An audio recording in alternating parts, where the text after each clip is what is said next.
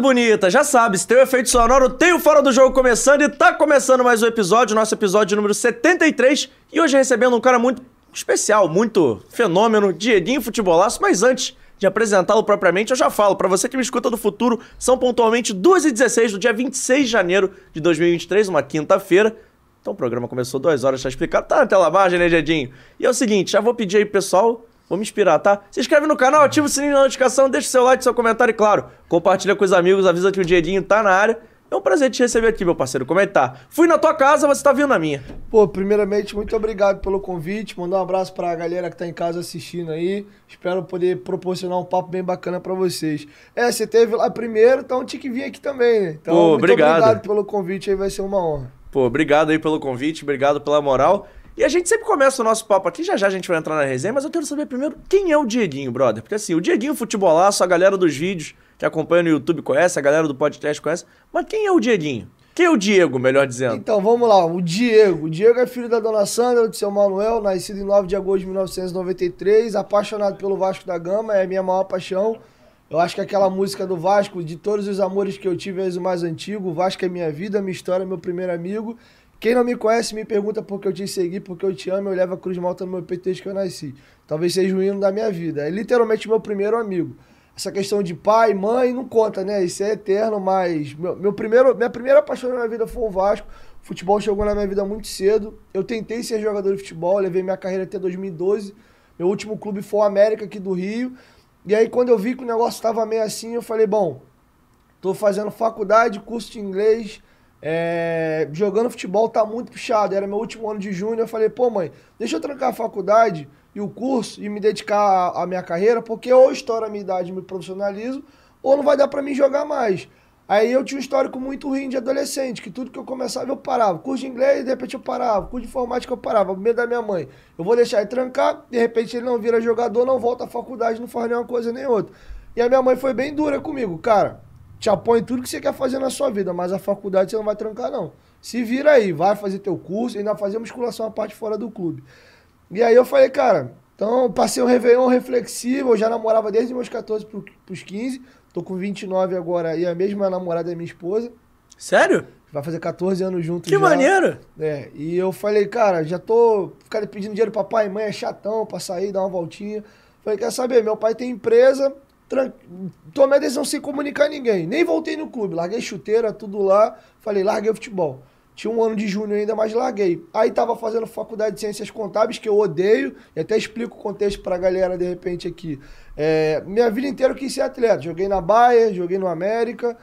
E se eu não pensa outra coisa, eu não sei isso. Eu não tinha plano B, era ser jogador e ponto. E meu pai tinha empresa. Então minha mãe falou, cara, faz alguma coisa no lado administrativo, que se der ruim, de repente você já trabalha com seu pai eu ia fazer ADM. Meu padrasto, de casa até a faculdade, ele me enchia no saco. Quem se forma ADM, não se forma em nada. Quem se forma ADM, não se forma em nada. Faz contabilidade, que é uma coisa mais específica. Depois vou ter que fazer uma pós-graduação. Ninguém vai querer dar uma empresa na mão do moleque pra gerir. Vai ser difícil arrumar trabalho e tal. Aí eu falei, ah, não quero fazer essa merda mesmo. Então tem contabilidade, ADM. Aí botei contabilidade. Foi assim que eu fiz o curso. E eu odiei. Sendo que, quando eu decidi largar o futebol, eu prometi para mim mesmo que todas as decisões que eu tomasse na minha vida, eu tinha que levar até o final. Já pelo esse histórico de começa e termina, começa e não termina, minha mãe jogando sempre na minha cara com razão. Eu falei, mesmo odiando o curso. Dona Sandra é braba, hein? Dona Sandra é braba. Aí eu falei, vou concluir o curso. E aí eu concluí o curso de Ciências Contábeis, já comecei a trabalhar com meu pai. E a minha vida caminha pro YouTube assim, porque eu sempre tive muito essa veia empreendedora pela minha família, parte de pai, minha mãe também né, são empreendedores natos. Eu falei, cara, é, eu tava, já trabalhava com meu pai, fazia parte financeira da empresa dele, eu lidava com muitas pessoas, eu tinha um salário legal, dava pra pagar meu apartamento, meu, meu carro, mas era muita quantia do chá. Então, e teve um dia que marcou muito a gente, que teve um dia dos namorados, que a gente não tinha dinheiro nem pra ir no cinema. Falei, porra, mano, isso não tá legal. E aí, na época, começou a surgir aquelas roupas primeira linha, né? Aquelas cópia bem feita, digamos assim, reserva, Calvin Klein, aqueles troços. A minha esposa viu um anúncio daquilo na internet ela falou, pô, Diego, o que, que tu acha de tu comprar e de começar a revender? Eu falei, pô, cara, não sei, o dinheiro da gente tá contado, vai que compra isso aí e, e o dinheiro não, e não dá certo, vai faltar o dinheiro pra pagar a luz e tal. E ela, não, cara, vai lá, vai dar certo. Aí eu peguei 10 mudas, que era o mínimo, deu uns 300 reais na época. E comecei a vender, deu super certo. Eu passei três anos vendendo roupa. Minha primeira viagem pro exterior, que foi pra Colômbia, foi com o dinheiro das roupas. E nesse inteirinho, eu que, sentia falta do futebol ainda, queria de alguma forma estar próximo do futebol. Eu. Do nada, eu tive uma ideia e falei, ah, vou criar um canal no YouTube. E, e eu sempre pre, prefiro não falar o nome. Tinha um programa à época no Rio que eu particularmente achava muito fraco. Eu falei, pô, cara, acho que eu tenho condição de fazer uma coisa um pouquinho melhor. Aí chamei dois amigos para fazer uma mesa redonda, o Gabriel e o Caio, que eu mando um beijão pra eles, um vascaíno e um flamenguista. E a ideia do canal Futebolaço, que o nome não tem nada a ver com o Vasco, era um canal genérico. A gente falava dos quatro grandes do Rio de Janeiro, mas o futebol europeu. Eu falava do Vasco e do, Botaf do Fluminense. Esse amigo flamenguista falava do Flamengo e do Botafogo. E esse outro amigo cobria as notícias internacionais. Então era assim o canal: vídeo de notícias diárias, falando do Real Madrid, do Chelsea, do Flamengo, do Vasco, um girão de notícias. Tinha uns quadrinhos de, de quiz, pergunta e resposta também. Eu cheguei a fazer vlog um período, eu fui Fluminense 4x1 no, no Cruzeiro. Foi a primeira vez que a minha avó foi no Maracanã, ela tricolor, fiz uma surpresa lá. Se emocionou muito. Fui Flamengo 3 a 2 na virada contra o Atlético do Paraná. Fui Botafogo 1, Fortaleza 0, estreia do Botafogo no Brasileiro de 2019.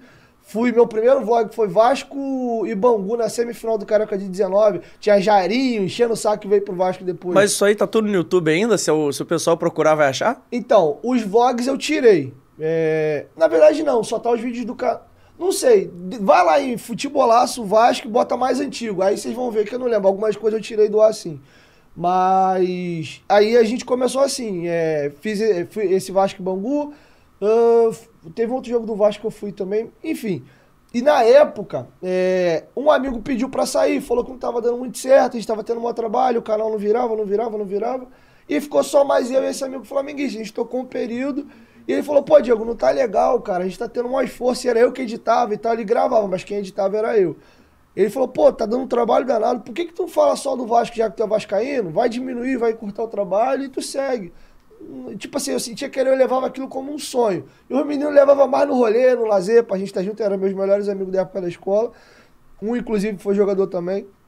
Jogou é... contigo? Não comigo. jogou, jogou contra? Jogou contra. Aí. Inclusive, rapidinho, você quer te cortar, mas já te cortando. Tu jogava de quê? Que eu fiquei curioso. Então, no futsal eu jogava de ala e no campo eu jogava de meio armador. Sendo que, que isso, o tempo hein? passando, eu descobri que a minha posição correta para campo era segundo volante. E eu lidei muito mal com isso, porque a gente cresceu vindo de uma cultura de que o volante era o brucutu que dá porrada, o meia, o 10 ali é o cara que joga, então eu peguei aquela transição de 2011, 12, 13, 10, vai, se você pega o futebol mundial, quem jogava por ali? Foi quando mudou. Começou a jogar ali Xavi, Iniesta, Busquets, é, o Kroos jogando de primeiro volante, e ali com o Modric. Começou a acabar essa história do volante brucutu e ter aquele primeiro volante, segundo volante que jogam. Que na verdade o 10 meio que morreu. Os 10 hoje são os volantes que organizam o jogo por trás. E no primeiro momento, quando o meu treinador me falou, cara, vai jogar de volante, eu não gostei. Por quê?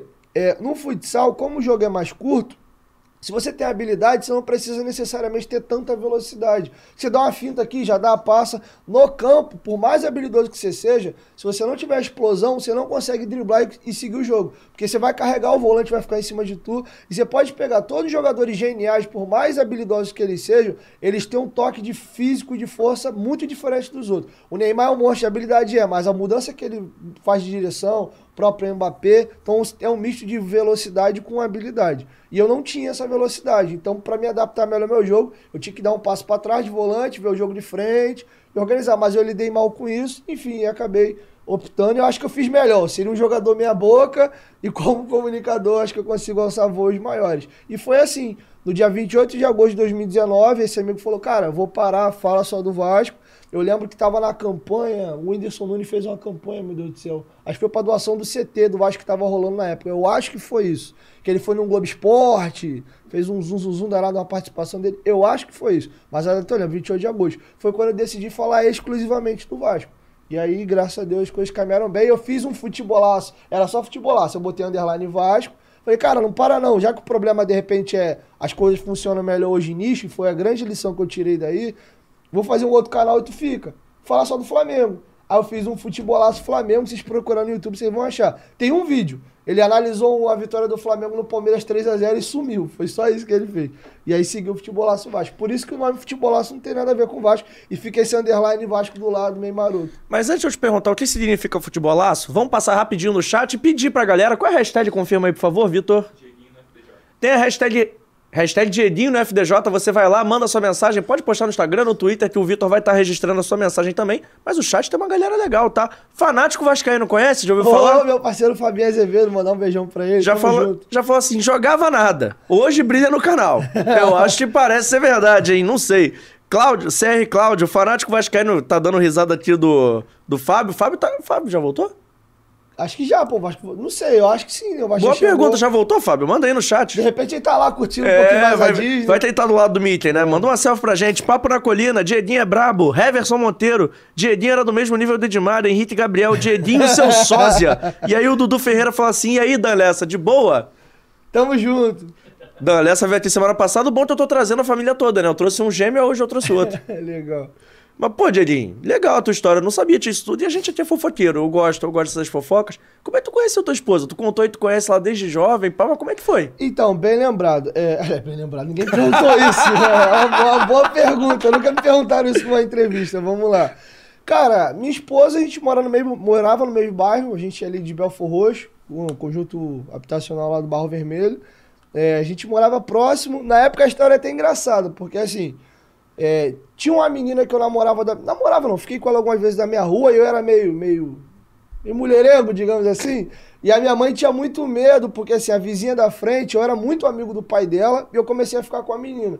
E o sonho do Da pai. vizinha. Do, do- De frente, vizinha de frente. Porta com porta? Aí não Porta dá, Diedinho. porta. É, qual o problema?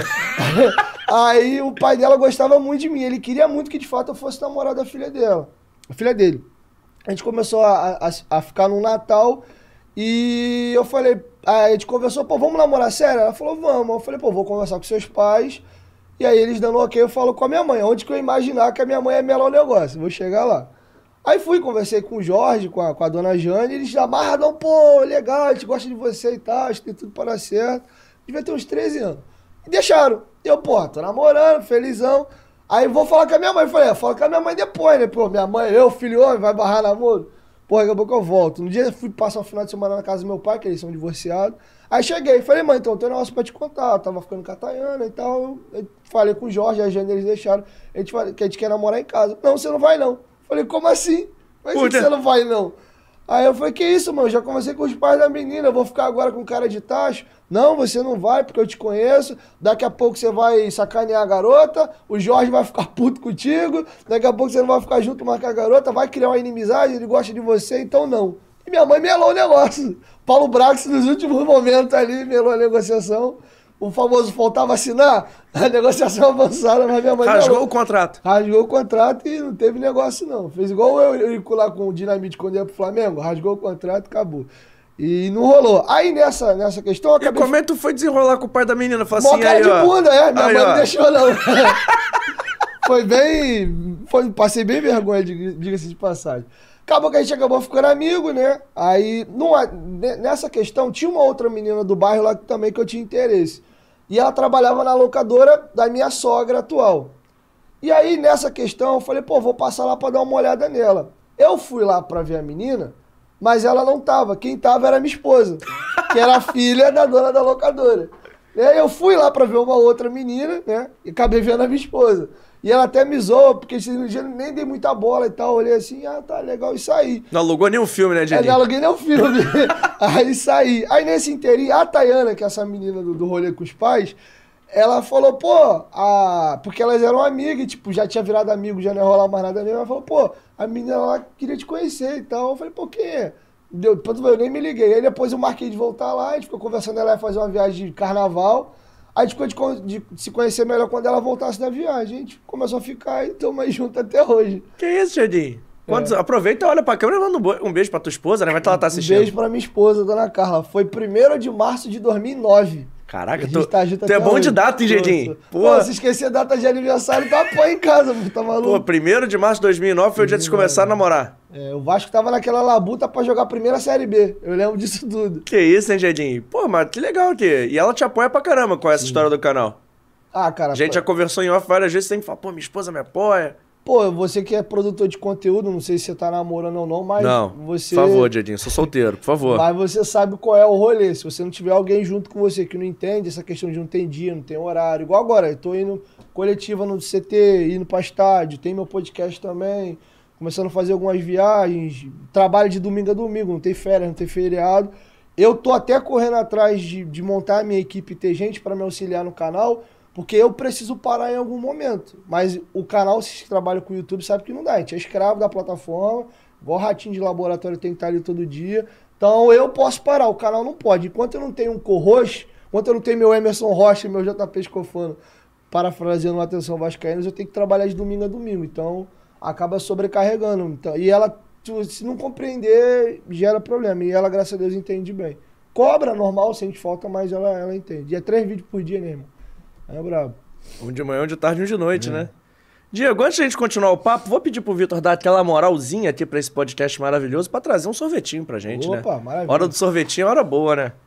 Agora eu vou começar a fazer um monte de pergunta difícil pra você se alongando e eu comendo sorvete. Porque tá chegando a Vitale Gelato, o melhor gelato italiano do Rio de Janeiro. E eu tenho certeza do seguinte: provavelmente eles entregam no seu bairro. Pra você descobrir isso, já que eles entregam em praticamente todos os bairros do Rio de Janeiro capital, é só você apontar seu telefone ter um QR Code passando aí na sua tela. E lá vai ter o site, vai ter o Instagram e também vai ter o telefone, o 2199 447 3900. Vou falar devagar pra você anotar. É 2199 447 3900. E ao ligar e pedir um Vitale Gelato, você vai lá e pede aí um sorvete sem gordura hidrogenada, sem conservante, feito com ingredientes frescos e selecionados, além de, é claro, se tratar de um produto artesanal. E hoje, Vitale Gelato mandou aqui pra gente um sorvete de limão siciliano, que agora, agora já que eu escolho os sabores, vocês ficam rindo, mas eu tô fit, então tem sempre um sabor de fruta por semana. E tem também o de gianduia, que eu vou te falar, Dieguinho.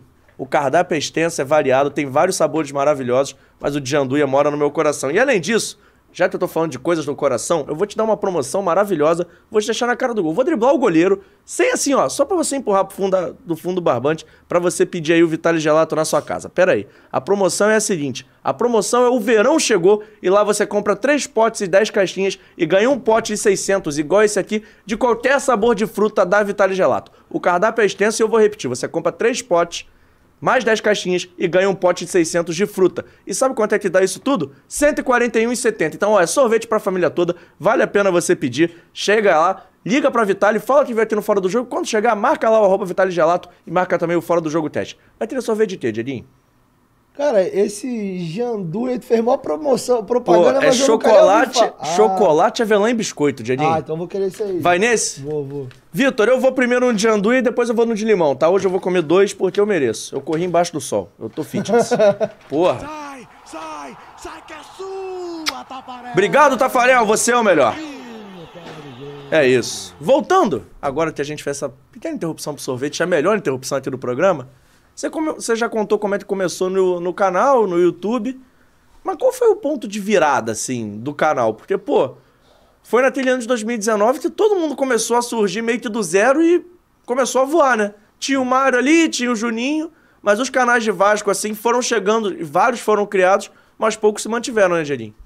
Então, cara, ponto de virada, teve um primeiro pico, mas a virada, virada mesmo, foi a segunda. Então, o meu primeiro viral, e pior que não foi nem no YouTube, foi assim, multiplataforma, foi um negócio até engraçado. Foi depois daquele 4x4 do, do- que surge a tal da frase do Bruno Henrique do Flamengo tá em outro patamar. Aquele jogo marcou muito, né? Um monte de virada pra lá e pra cá. E a repercussão depois do jogo não foi nem tanto o jogo. O jogo foi realmente muito bom. Eu lembro de algumas discussões daquele jogo. O jogo foi muito bom, o jogo do ano e tal. Teve a questão Aquele da torcida. jogo, aquele jogo foi foda. Foi, Foi, o melhor foi, jogo foi. que eu vi na minha vida, assim, loco. Foi. No estádio foi o melhor disparado. Foi. E uma discussão também que o Vasco muito menos torcida cantando mais. Que até o Juninho fez um vlog lá, 4 mil vascaínos escalam o Maracanã, alguma coisa assim. É, foram algumas discussões do dia, mas o que movimentou mesmo a discussão foi a fala do Bruno Henrique. Ah, o Flamengo tá em outro patamar. Se o Flamengo abraçou aquilo, virou até marca, né? Deu até problema naquilo depois, não sei se você conhece a história lá do outro patamar do Bruno Henrique. E aí, cara, eu trabalhava com meu pai ainda nessa época, isso depois produção, se puder pegar isso, foi setembro, eu acho. Se eu não me engano, foi setembro o jogo. É, eu trabalhava com meu pai ainda. Minha vida segue, fui trabalhar no outro dia. E eu, quando eu olho meu status do WhatsApp assim, no cantinho, cara, um monte de flamenguês. Flamengo tem outro patamar, Flamengo tem outro patamar. Ou quando não, é, discussão no WhatsApp vascaíno. Puto, quem é esse cara? Desrespeitando o Vasco. Falei, pô, cara, hoje eu tenho um canal pequenininho. Pô, tá todo mundo falando dessa merda? Ah, vou falar alguma coisa do jogo então. Aí eu tinha conhecido recentemente o Penido, né? E, porra, a gente quando fala de Roberto Dinamite e Zico, é, a humildade talvez é a coisa mais exaltada da característica de ambos. Eu achei que o Bruno Henrique naquele momento ali ele foi meio soberbo, até porque ele tem um histórico de um, de um jogo com o Botafogo que ele humilhou um lateral do Botafogo que estava começando. E aí eu falei, cara, vou falar alguma coisa desse jogo. JP eu dirigindo, indo pro trabalho, pendurei o celular Eu lembro desse vídeo, pô. Aí eu gravei um vídeo que é de um minuto, sei lá. Aí eu falei, pô, alguma coisa nesse sentido, o vídeo tá no YouTube. Bota aí, Dieguinho responde Bruno Henrique, vocês vão achar. Alguma coisa assim, resposta ao Bruno Henrique, sei lá. Falei, pô, irmão, até outro dia tu era cortador de cana, jogava na várzea, pô, agora desrespeitou o moleque lá do Botafogo, vem falar do Vasco com desdém. Pô, o Zico não era assim, o Roberto não era assim, alguma coisa nesse sentido. E enviei o vídeo pro Instagram, deletei do meu celular porque o armazenamento era pequeno, não tinha nem como ficar no celular, e fui trabalhar. Isso era 8 horas da manhã. Cara, quando deu entre meio-dia e uma hora, o meu telefone ficou maluquice. Chegando, teu vídeo tá não sei aonde, teu vídeo tá não sei aonde, teu vídeo tá não sei aonde. E o bagulho viralizou, tinha página de Flamengo repostando com mais de um milhão de visualização. Torcida organizada do Flamengo falando que ia me pegar de porrada, que era esse moleque que tava, ousava a- afrontar o Bruno Henrique, meu irmão. Eu falei, pronto, agora ferrou. E ali foi um viral muito grande. Tanto é que, olha como é engraçado. É, quando eu vi que o negócio andou muito, eu falei, cara, eu tenho que botar esse vídeo no meu canal. Porque eu joguei aleatório no Instagram. E cadê o vídeo? Cadê o vídeo? Eu peguei de um cara que tinha postado meu vídeo no YouTube, gravei a tela e postei no meu, fiz uma capazinha e subi. Então, assim, até a história do vídeo é engraçado. Ali foi um pico, assim, foi um viral de rede social em outras redes, outros falando do meu vídeo. Mas antes de tu continuar, como é que foi pro teu pai, tipo assim, tava no trabalho, pô. Uhum. Como é que tu. Caraca, porra, pai, não sei o que, o vídeo viralizou. Como é que tu chegou pra ele e contou isso? Acho que ele nem se liga muito nisso. E como é que foi pra tu parar de trabalhar com ele? Que hoje tu trabalha só com o YouTube, É, né? eu posso chegar lá. Aí só pra terminar, onde você perguntou onde foi o boom do canal, esse foi um viral assim de eu ficar um pouco conhecido, mas meu canal mesmo em si nem cresceu aí não. Ficou meio que normal, não, não, não fez muita diferença não. O boom da minha vida é, foi a Associação em Massa do Vasco. Ali foi um conjunto de fatores, aquela associação de massa do Vasco. Eu sei que eu fui peça muito importante para aquilo, mas eu costumo dizer que é um, é um boom de coisas ali. Se não tem o título do Flamengo da Libertadores, não existe o, plano de associação em massa do Vasco. Tudo se inicia com o título da Libertadores do Flamengo. Porque estava todo mundo já ciente que o brasileiro já estava ganho. Tanto é que o Flamengo confirma depois do jogo do River, sem nem entrar em campo, passa uns dias, o resultado lá ajuda o Flamengo é campeão sem nem entrar em campo. E a gente já viveu um inferno na terra com o Flamengo no mesmo ano campeão da Libertadores e brasileiro. E os torcedores do Rio estavam todo mundo nessa. Tipo, o brasileiro já foi. Pô, pelo menos a Libertadores os caras não podem ganhar, é voltar o cheirinho, dar uma zoada. E tava tudo caminhando bem, né? O River Plate amassando o Flamengo, podia ter feito dois, três gols. E aí no segundo tempo a praga do prato entra, faz um monte de merda. E aí faltando cinco minutos o Gabigol acha dois gols espírito e vira do jeito que é. Sabe como o flamenguista é insuportável.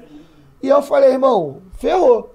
E naquele momento, acho que o sentimento do Vascaíno, tricolor e botafoguense, era procurar um buraco pra se enfiar e sair dali depois de uma semana pra não viver aquilo, porque ia ser um inferno. O flamenguista é chato por natureza e naquele ano com razão. E aí, na época, a gente tinha um grupo dos youtubers e até aí todo mundo era bem unido. Né? A galera, todo mundo se falava ali. É, E aí, o que acontece? Eu Por lembro... quê? Aí eu tô perguntando que eu tô por fora mesmo. Hoje já não, já não tá mais assim? Ah, cara, você sabe como é que é o Vasco. Aliás, é, dá pra colocar eu, Atenção Vascaínos, o Fábio Azevedo, talvez mais um ou dois no mesmo bolo, que é a galera que só fala do clube de, em termos de informação. A O gente não Juninho. gosta. É, a gente não gosta de política. E aí você sabe que tem a galera do Vasco que se divide com política, né? Então, automaticamente, se você não fala de política, é porque tu é passador de pano e tu é de situação. É assim que colocam é, a gente. Então, depois da eleição de 2020, isso, né? A gente sabe que teve uns canais ali que apoiaram o Leva esse ano. Eles fazem uma. É, né, uma. E tá tudo certo, tá? É só questão de ponto de vista, cada um faz o que entende na sua vida. E eu só acho chato que eles têm uma maneira de perseguir quem não pensa igual. Então, assim, eu falo que até ali era todo mundo unido, que não tinha essa questão da, da eleição que aconteceu em 2020. E de fato todo mundo se falava. Inclusive fui eu que fui juntando as pessoas, botando o grupo. Acho que eu até era o ADM do grupo. E na época a gente teve uma discussão, porque eu, eu entrei no grupo e falei, pô, galera, o torcedor tá precisando ouvir alguma coisa em casa agora. Porque é mole a gente fazer vídeo quando tá tudo bem, ganhar visualização, ficar conhecido, ganhar o dinheirinho da gente. Mas agora que o Flamengo ganhou a Libertadores um brasileiro, esse torcedor tá precisando ouvir alguma coisa em casa. Ninguém vai falar nada, não. Aí eu lembro, o campista bebeu pra caramba, passou mal, foi, ficou internado. Aí teve um, que eu não vou citar o nome aqui, que falou que ninguém ia querer saber mais de Vasco, que ele ia cancelar o canal. Aí teve uma galera que, enfim, falou que não, tinha o que falar, não sabia o que fazer. Aí eu comecei até a falar, vai tomar no cu todo mundo então, pô. Porque na hora que, porra, do mole é bom, agora que o torcedor precisa ouvir alguma coisa e ninguém vai falar nada, aí eu fiz um vídeo no meu canal. Tanto é que é o, o briguem, briguem, briguem, enquanto continuam brigando, o Flamengo é campeão brasileiro, Libertadores. E se ganhar o Mundial, o faturamento deles ia chegar a um bilhão, a gente continua brigando igual os imbecil aí, os caras ganhando tudo. Atende aí, Jardim. Não, é porcaria de número aleatório.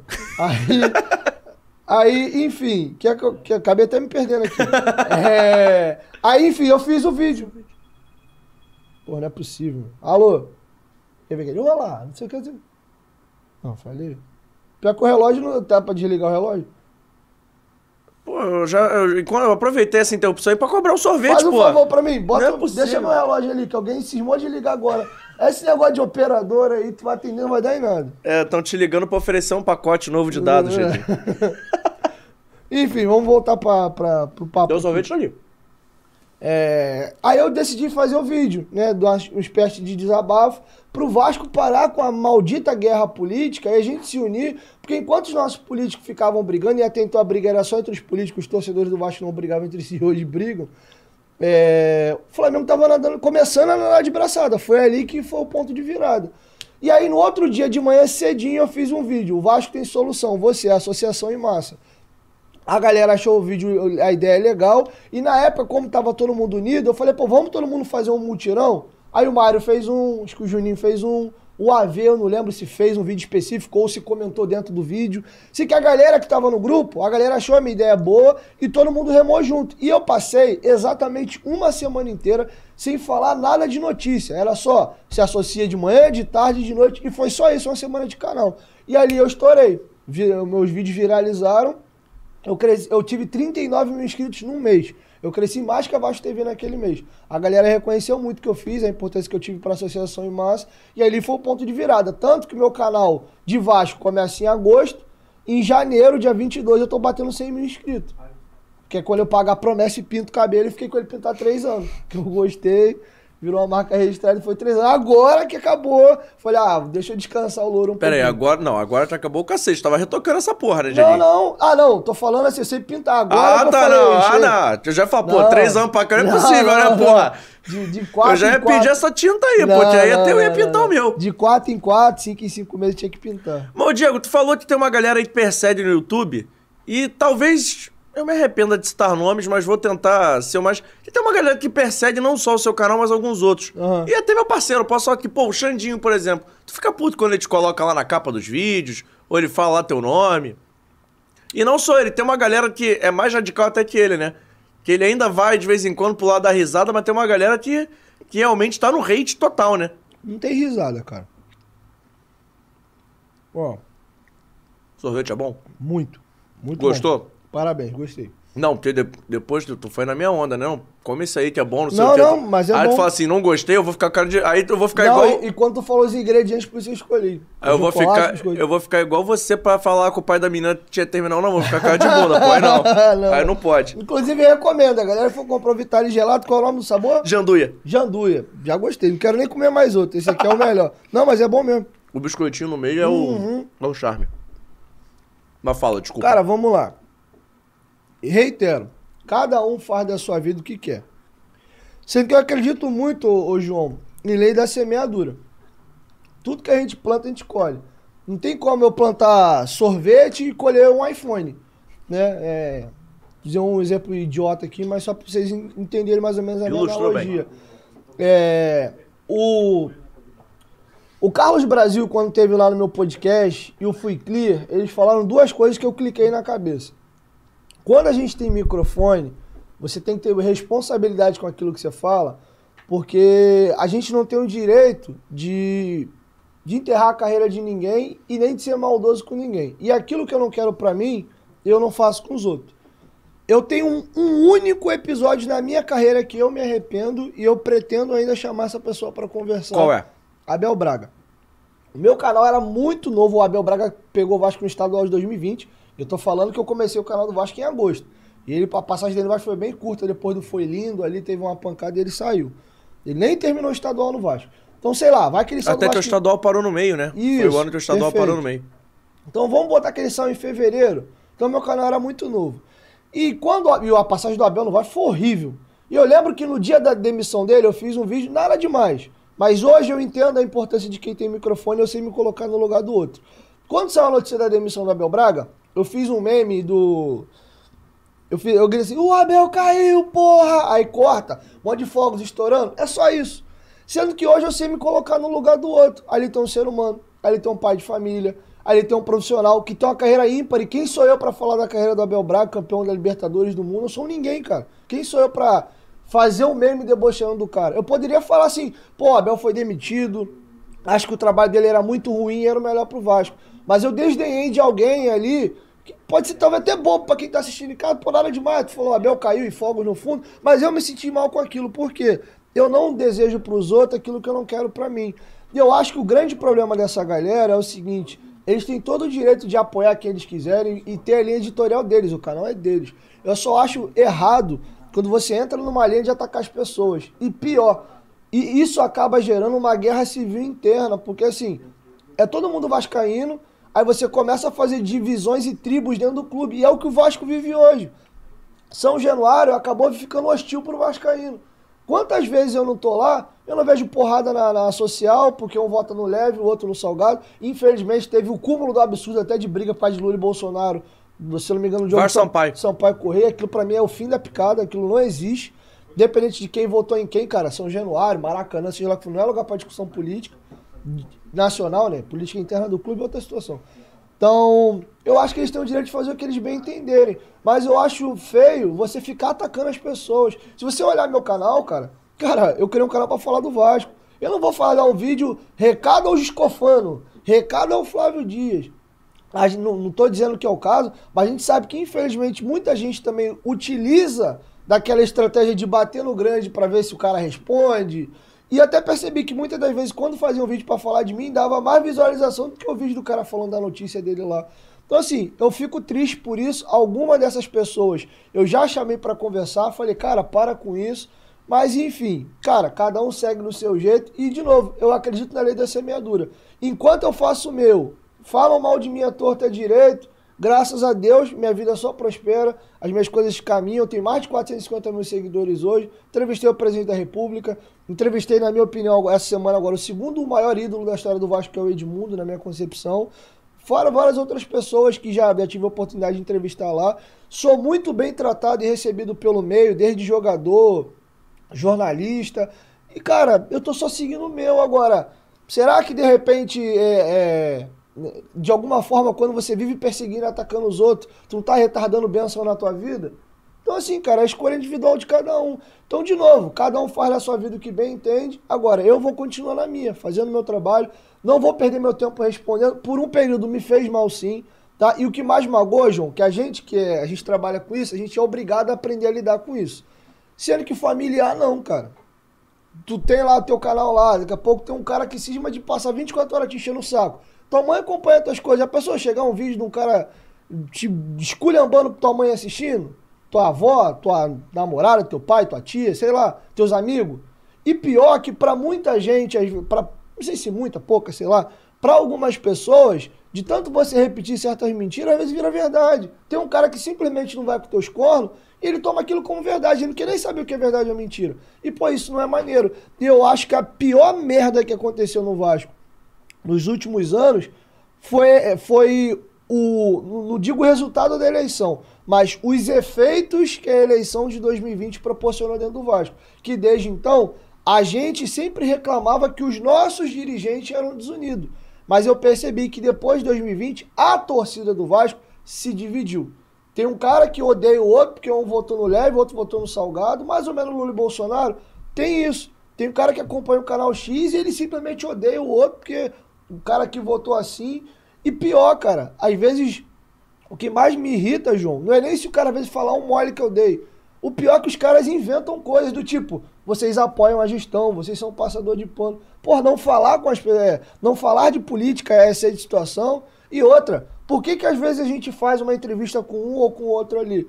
Porque na vida você tem que ter relacionamento, você tem que saber respeitar as pessoas, cara. Como é que eu acho que o Edmundo foi lá? Porque eu mandei ele tomar no cu? Aí ele, beleza, eu vou aí. Tanto é que assim, ele acabou testando na entrevista, tem duas pessoas que querem fazer entrevista com ele, ele falou que não vai. Ficou chateado com a situação aí. Então, assim, é, ele foi lá porque tem relacionamento, cara. Eu já falei e reitero no meu canal e posso falar aqui. Eu acho o presidente Jorge Salgado o pior presidente da história do Vasco no que tange ao departamento de futebol. Acho que administrativamente houve avanços. Ele fez uma coisa aqui ou acolá. Mas no departamento de futebol, ele foi rebaixado e não subiu. Nunca aconteceu isso na história do clube. Então, ponto. Ele é o pior presidente da história do Vasco.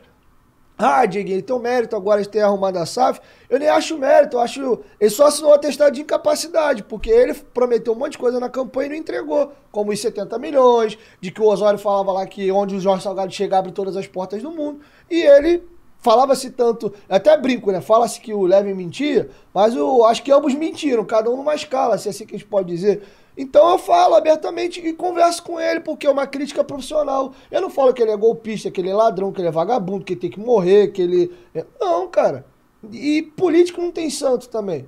Todos eles, se vocês pegam fora da vida política, o Levin é um cara bem sucedido, o Jorge Salgado é um cara super bem sucedido, o Júlio Brandt é um cara muito bem sucedido, o Sérgio Frias, dentro da atividade dele, é um cara muito bem sucedido. Então você vê, eu tô falando dos players da última eleição do Vasco. São todas as pessoas que têm vidas legais. Aí quando entra tal da política, dá um exemplo bobo aqui de esquerda e direita. Cara, eu acho que não tem nem muito certo nem errado. Eu acho que é a forma como você é criado, educado, a sua personalidade, você vai ter uma ideia mais para um lado e, não pro, e um pouco para o outro. Então tem uma galera que tem uma ala mais de Eurico lá, é, enfim, a galera se divide um pouco. E eu não vejo problema de ter opiniões diferentes. O que eu acho errado, João, é esse ataque. Eu já acho errado o Vascaíno ficar numa guerra com o Flamenguista, com o Tricolor, com o Botafoguense. Piorou dentro de casa, cara. Virou uma guerra civil. E a maior merda para mim que aconteceu depois da última eleição foi isso. Porque, infelizmente, eu vi que a galera do Twitter era uma galera mais pró-salgado, ficava atacando um pouco a galera do YouTube, botava todo mundo num pacote, tanto que, eu, que era, era meio maluco. No Twitter, a pessoa falava que eu era leve. E pro YouTube a galera falava que eu era salgado. Eu falei, pô, legal, então tô fazendo meu trabalho bem feito, que cada um fala uma coisa Senão, eu não sou nenhuma coisa nem outra. E isso é chato, né, cara? Então eu acho muito errado. Ô, Dieguinho, antes da gente continuar, só vou dar uma passadinha no chat, até para você comer o seu sorvete aí. O Alexandre Espingarda manda aí, estamos aí, JP, tamo junto, meu parceiro. É, tem uma galera aqui que tá tretando no chat, tô gostando. O chat movimentado é sempre uma maravilha. O João Gabriel tá mandando mensagem pro Dieguinho também. O Gabriel Sabará tá te perturbando, não sei se eu leio porque ele tá te perturbando muito. Falou que você tá parecendo o Piton depois do rodízio. Boa, boa. boa. Não, boa não, pô. Dá, ô... Eu tô gordo mesmo, pô. Aí você tá falando, não sou eu. Amigoche, Fel, Feltro Arte do Billy sempre com a gente também. João Hélio, André Almeida, Henrique Gabriel. Ele quer saber como é que é a rotina de imprensa. Já já eu vou perguntar sobre isso, porque antes ele tem uma entrevista muito importante para eu abordar. É, o Gustavo Gomes tá com a gente também, o Collis Channel. JP, tamo junto. O Teuzinho, o cara fala sem papa na língua sobre o Vasco. O cara mora no meu condomínio conversa com ele direto sobre o Vasco. Aí, Dieguinho, sou vizinho. Jefferson Freito no canal de Vasco já assiste, confira a informação, é futebolaço e a ver. Então são os únicos dois. O CR Cláudio tá aí também. O Je Jeffeter Gomes Honorato. Tá uma rapaziada participando. Daqui a pouco também tem outra pauta aqui legal. É, Iago Santos, parei meu serviço para ver o Dieguinho. Pô, tô com moral, hein? Vai tomar bronca do chefe, é, pô. Vai, vai se demitir, hein, cara? Segura aí. Gabriel Patrício, caraca, outro episódio com Danessa. Isaías Fernando, salve. O Matheus Melo tá aqui com a gente. Isaac Léo. Mande um, abra um abraço aí pro meu amigo, por favor. Tá mandado um abraço. Mas é o seguinte, vamos falar rapidinho? É uma pauta que. Só antes, bota um sorvetinho de limão pra mim, por favor. Obrigado. É. É uma pauta que assim, eu tenho que abordar porque eu classifico como o maior feito da sua carreira, tá? Porque não é todo mundo que trabalha com o YouTube e consegue entrevistar o presidente da República, por independente aqui de lado político. O paparazzo veio aqui, eu falei a mesma frase. Meu irmão, não tô falando aqui se o cara é bom, é ruim, é certo, é errado, é legal ou não é. Você entrevistou o cara quando ele estava presidente da República. É Quanto... há 15 dias da eleição. E quantas pessoas conseguem isso, assim, durante o mandato, até por por tantas brigas que o Bolsonaro teve com a imprensa, ele não teve aí um tratamento tão legal assim de dar entrevista exclusiva. Raramente acontecia. Como é que foi pra você essa oportunidade? Como é que você viu essa entrevista? E como é que. E se você classifica mesmo como o maior feito da sua carreira? Então, primeiro, fica à vontade pra fazer qualquer pergunta, tá, João? Eu não tenho problema em responder nada, até porque não tem nada pra esconder, não. Então, qualquer pergunta que você quer fazer, pode fazer à vontade. Gosta Cara, assim. É, sobre a, a entrevista do Bolsonaro, é, eu, eu tenho que pontuar algumas coisas. Primeiro, sim, eu acho que é o maior feito da minha carreira e dificilmente vai ter algo que eu vou conseguir fazer maior do que entrevistar o presidente da República. Talvez se eu entrevistar um presidente duas vezes, né? O próximo, aí já eu, eu repeti o feito. Mas assim, é, primeiro eu tenho que falar do paparazzo. Antes de qualquer coisa, mandar um, um abraço pro Gabriel. Acho até injusto, eu vejo algumas pessoas às vezes falando do Gabriel e eu Bom, não sou flamenguista, não tô inserido ao meio, mas eu fico bem chateado porque, assim, acho que toda crítica ao profissional é válida, tá? Pô, o áudio tá assim, a pauta tá assado, não gosta do comentário, legal. A pessoa física, quem conhece o Gabriel sabe que ele é um cara gentil, ajuda todo mundo na medida do possível. E para falar um pouco da característica de quem é o Gabriel ou quem é o paparazzo rubro-negro, o convite foi para ele, tá, João? Ele foi convidado a entrevistar o presidente da República e ele até contou o bastidor pra gente. Ele tem, se eu não me engano, o segundo maior canal do Flamengo. Ele, o Bolsonaro é daqui do Rio. Ele malha na academia onde um assessor do Bolsonaro, alguma coisa assim, acho que malha lá também. E ele tinha feito uma, um, uma postagem, uma coisa pública ao Bolsonaro próxima ali da eleição. Chegou no Bolsonaro, o Bolsonaro ligou para ele agradecendo. E nessa de papo vai, papo vem, o Gabriel acho que pediu se ele podia fazer entrevista ou ele ofereceu, não lembro exatamente. Mas foi assim. E o paparazzo, quando teve o, o ok pra. Beleza, pode entrevistar o, o Bolsonaro. Cara, ele podia ter feito sozinho. Ele, a 15 dias da eleição, entrevistou o presidente da República. E ele falou: não, cara, eu não vou fazer sozinho. Eu vou chamar. O motivo aí é ele que tem que responder. Mas ele escolhe, ele decidiu fazer em conjunto. E olha que se ele fosse um cara, às vezes como eu vejo as pessoas criticando ele, olha que atitude bacana que ele teve, cara. Ele chamou um vascaíno e um palmeirense para fazer entrevista com ele. O maior rival do Flamengo, estadual, e hoje a maior rivalidade interestadual do Flamengo, ele chamou um influenciador do Vasco e do Palmeiras para fazer entrevista com ele. Acho que isso já diz muito quem é o paparazzo rubro-negro, tá? Então queria deixar registrado aqui, porque se não fosse paparazzo eu também não tinha feito a entrevista. Tem o meu lado também, que se eu fosse um Zé Ninguém, ele também não teria me convidado, então tem o meu mérito também.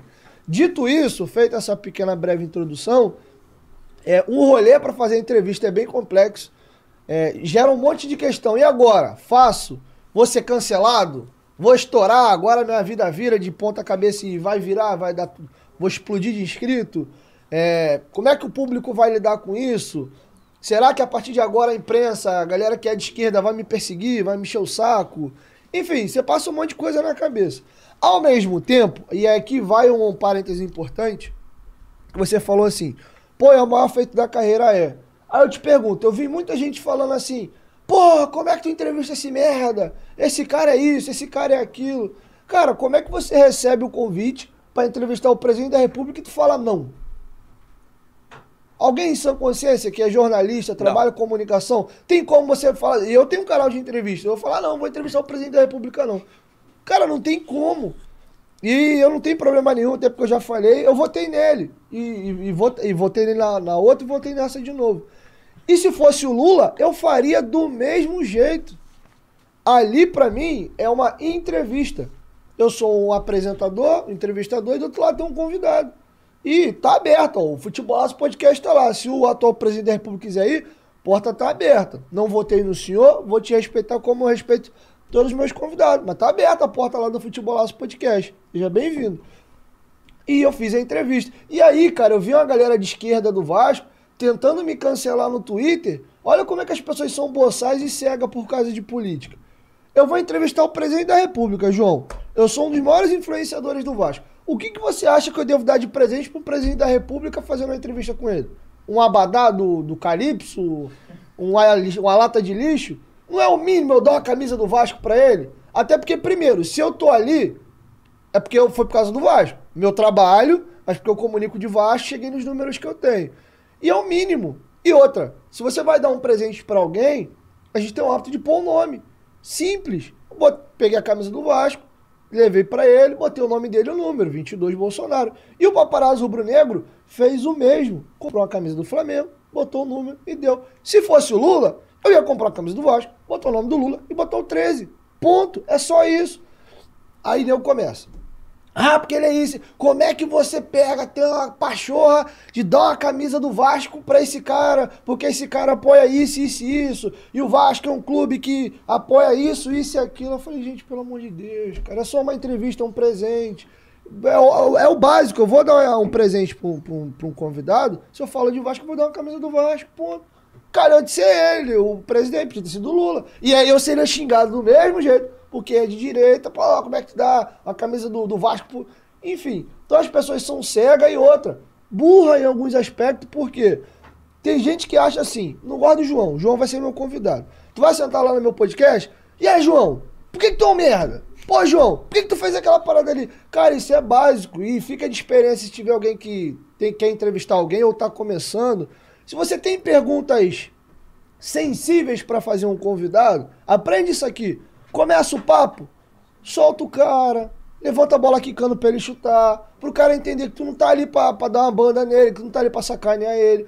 Quando você vê que o cara relaxou, o cara, já rolou uma conexão e o cara tá entendendo que você só tá fazendo uma entrevista, faz a pergunta que você acha meio casca de banana, obviamente com jeito, e faz, e o cara vai te responder. Ele, obviamente, ele vai pensar um pouco como responder, e ele vai falar. Agora, se você vem com dois peitos no pé, xingando e afrontando o cara, cara, ou o cara vai levantar e vai te deixar falando sozinho, ou ele simplesmente vai boico- boicotar a tua entrevista. Ele vai responder qualquer coisa, não vai falar.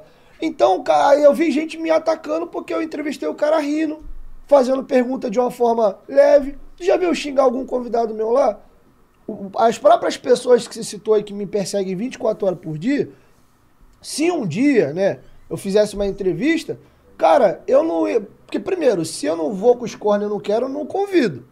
Já mato É o ali. básico. É o básico. Agora, se veio, eu posso até perguntar por que, que você fez isso comigo, por que você fez aquilo, mas eu vou ter que tratar o cara com educação, cara. Porque se eu venho aqui, tu me trata mal, eu vou te largar falando sozinho que vou embora, é o básico. O que, que é uma entrevista, João? É uma troca. Ninguém cobra e nem paga. Ah, bom, pelo menos a premissa básica de entrevista é assim. Você não cobra nada a pessoa, não paga pra ir, nem é- paga pra pessoa pra vir no teu programa. É você acha que a pessoa é interessante, a pessoa acha que o local é interessante e é uma troca. Você tem uma entrevista, eu tenho uma repercussão e assim a gente segue. Acabou. Pegue sempre um cortezinho pra postar no Insta. É, e acabou. Se não tem essa conexão, não faz. Então achar que eu vou pegar o presidente da república e vou ficar atacando o cara, xingando, falando um monte de... Cara, desculpa, eu não vou. E pior, a gente ainda tava dentro de um quartel cheio de militar dentro. Então, assim, eu acho Aí que... ia complicar pra tu, hein? É, essa vai ficar lá pincana já. Então, assim, independente de qualquer coisa, eu acho que é isso. Então a entrevista surgiu assim, o paparazzi ouve o convite, chamou a gente. A gente fez. Fiquei chateado com muita coisa. Essa questão que muita gente é, cega por paixões políticas, um de esquerda, outro de direita. Eu vi pouca gente chegar e falar assim, pô, Diego, não gosto do cara, acho ele um merda, mas parabéns, cara. Pô, é o presidente da república, independente de qualquer coisa. Parabéns pelo feito. Pô, mas na próxima, faz o Lula, vamos se o cara for de esquerda. Beleza. Não, cara, eu vi as pessoas me xingando ou xingando o convidado. Tipo, eu que tava. As pessoas não pararam por assim, pô, cara, olha o feito que o moleque tá fazendo. E outra, aí já vou falar de imprensa. Foram muito escrotos com a gente. Muito. Em que sentido? A nossa entrevista pautou o Brasil uma semana. A pergunta do Pintou o Clima que ele falou foi minha. Eu ia até perguntar sobre isso, porque antes só pedir um pessoal já se inscrever no canal, que eu tô vendo, tá... Meu irmão, o chat aqui tá pegando fogo. Começou a falar desse assunto. Se inscreve no canal, ativa o sininho da notificação, deixa o seu like, claro. Hashtag Dieguinho no FDJ pra mandar sua pergunta e o seu comentário. Mas, Dieguinho, uma parada que eu ia te perguntar, inclusive, nessa história. Tu vai contar a história toda aí, da pergunta e tudo mais. Mas indiretamente, como é que tu sente sabendo que tu influenciou o resultado da eleição? Tem Opa, muita... tu acha isso? Pô, tem muita gente que diz que o Bolsonaro perdeu as chances ali naquela. Não na pergunta, mas assim, naquela resposta, que aquilo dali pegou mal, que aquilo dali pode ter influenciado. Foi a 15 dias da eleição, né? Que foi um assunto, como você disse, como a semana em pauta, não sei o quê.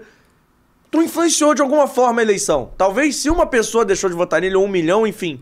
Mas assim, foi uma parada que chamou a atenção, teve repercussão. Como é que tu se sente com isso, cara?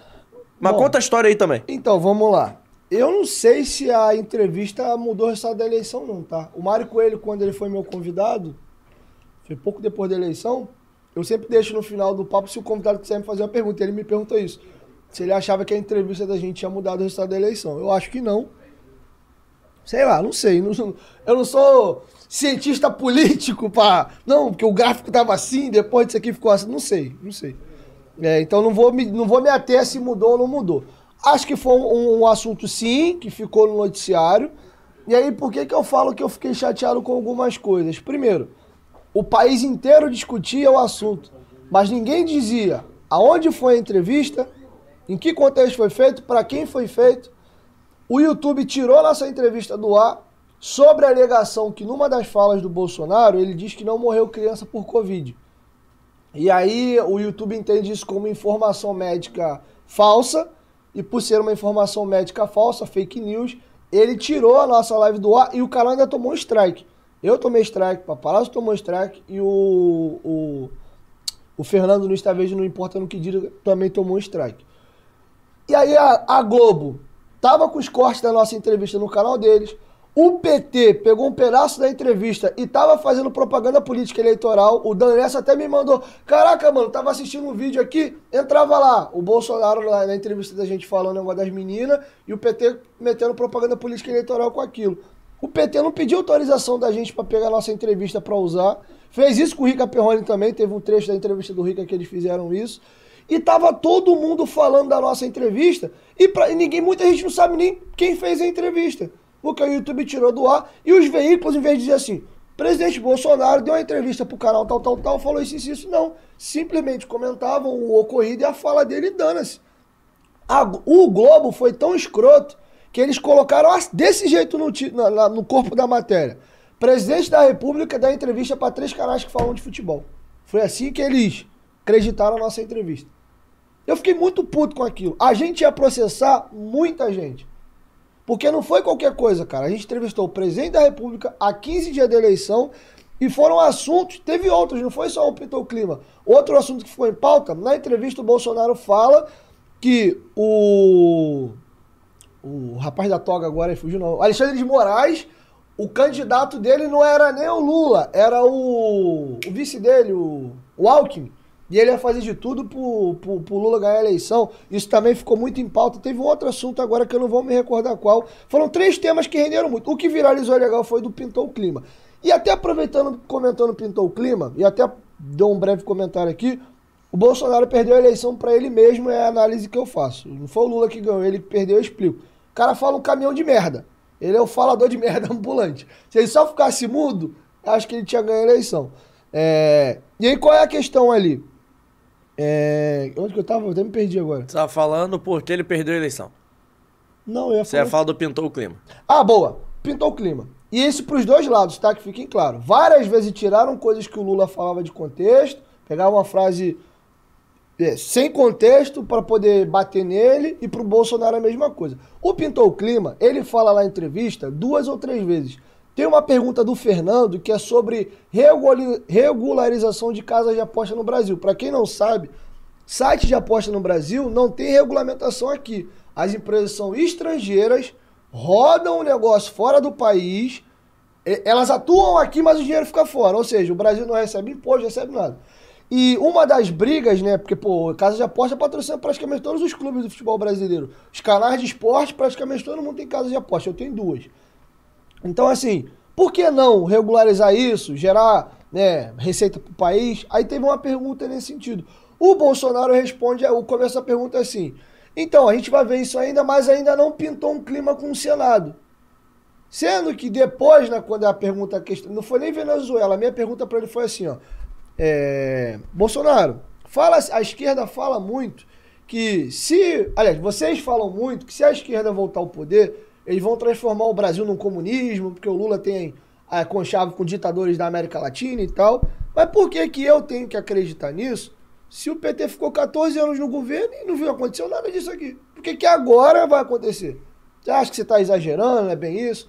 Aí ele começa a responder que as coisas não são da noite pro dia, que tem um processo, tá, tá, tá. Aí ele vai dar como exemplo a Venezuela. Ah, um belo dia, eu tava lá em Brasília, passando com a minha moto, com a minha moto vi umas meninas venezuelanas. Aí o, o cidadão que é falador de merda, como eu falei, usa o termo, pintou um clima E eu fui lá falar com as menininhas venezuelanas. Cara, a gente que entende a língua portuguesa pintou o clima.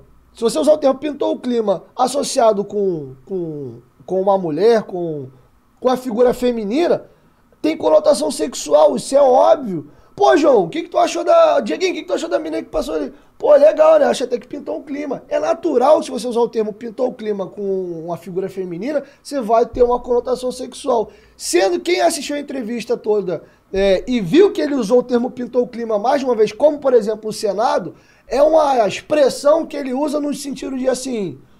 Primeiro pintou o clima de cara, ainda não, não criou um ambiente pra gente conversar com o Senado isso. E o pintou o clima foi assim: achei que tinha algo estranho e fui lá ver, que ele cita que as meninas eram de menor. Tanto é que é mentira, é uma fake news isso aí, que, a que essa situação tá gravada. A CNN foi junto com ele, fez uma live com ele entrando na casa das meninas. E eu acho que ele se complicaria de qualquer jeito, porque o Pintou Clima acho que não foi nenhum problema. Ele falou uma besteira ali. Por quê? Depois ele, ele, depois ele desmente. Mas ele falou besteira, que ele fala assim: ah, o que, vocês acham? As menininhas, novinha, toda emperequetadinha saindo pra se arrumar. Você poderia sim ter falado assim, então quer dizer que toda menininha que se arruma e sai bonitinha é prostituta? Acho que ali ele falou besteira. Nem pegaram isso, mas pegaram, pintou o clima. Então teve dos dois lados. Teve uma entrevista do Lula, por exemplo, no Flow, que ele fala de, ah, esse povo fala tudo. Que homem vira mulher, que homem vira elefante, alguma coisa assim. Até que começaram a chamar o Lula de transfóbico. Não foi, ele deu um exemplo. Então, assim, fake news e tirar coisa de contexto aconteceu dos dois lados. Então, eu tô só deixando claro aqui para não falar que, ah, tá apoiando, não tá apoiando. Foi dos dois lados, tá? Foi uma campanha suja de ambos os lados. Então, tô deixando isso aqui bem claro. Então, assim, se mudou o resultado da eleição ou não, João, eu não sei te dizer. Foi uma coisa que ficou muito em pauta, mas a grande chateação da gente é que não estava dando crédito. Eu dei uma entrevista para a Folha de São Paulo, por exemplo, para perguntar na entrevista como é que foi, como é que aconteceu, por que, que foi feito. Se procurarem, vocês vão ver lá falas da gente sobre a entrevista. Mas ninguém estava dando crédito, cara. A gente ia processar uma carrada de E por que não. Você tocou nesse assunto, eu não ia te cortar, você estava na linha, mas por que tu não processou?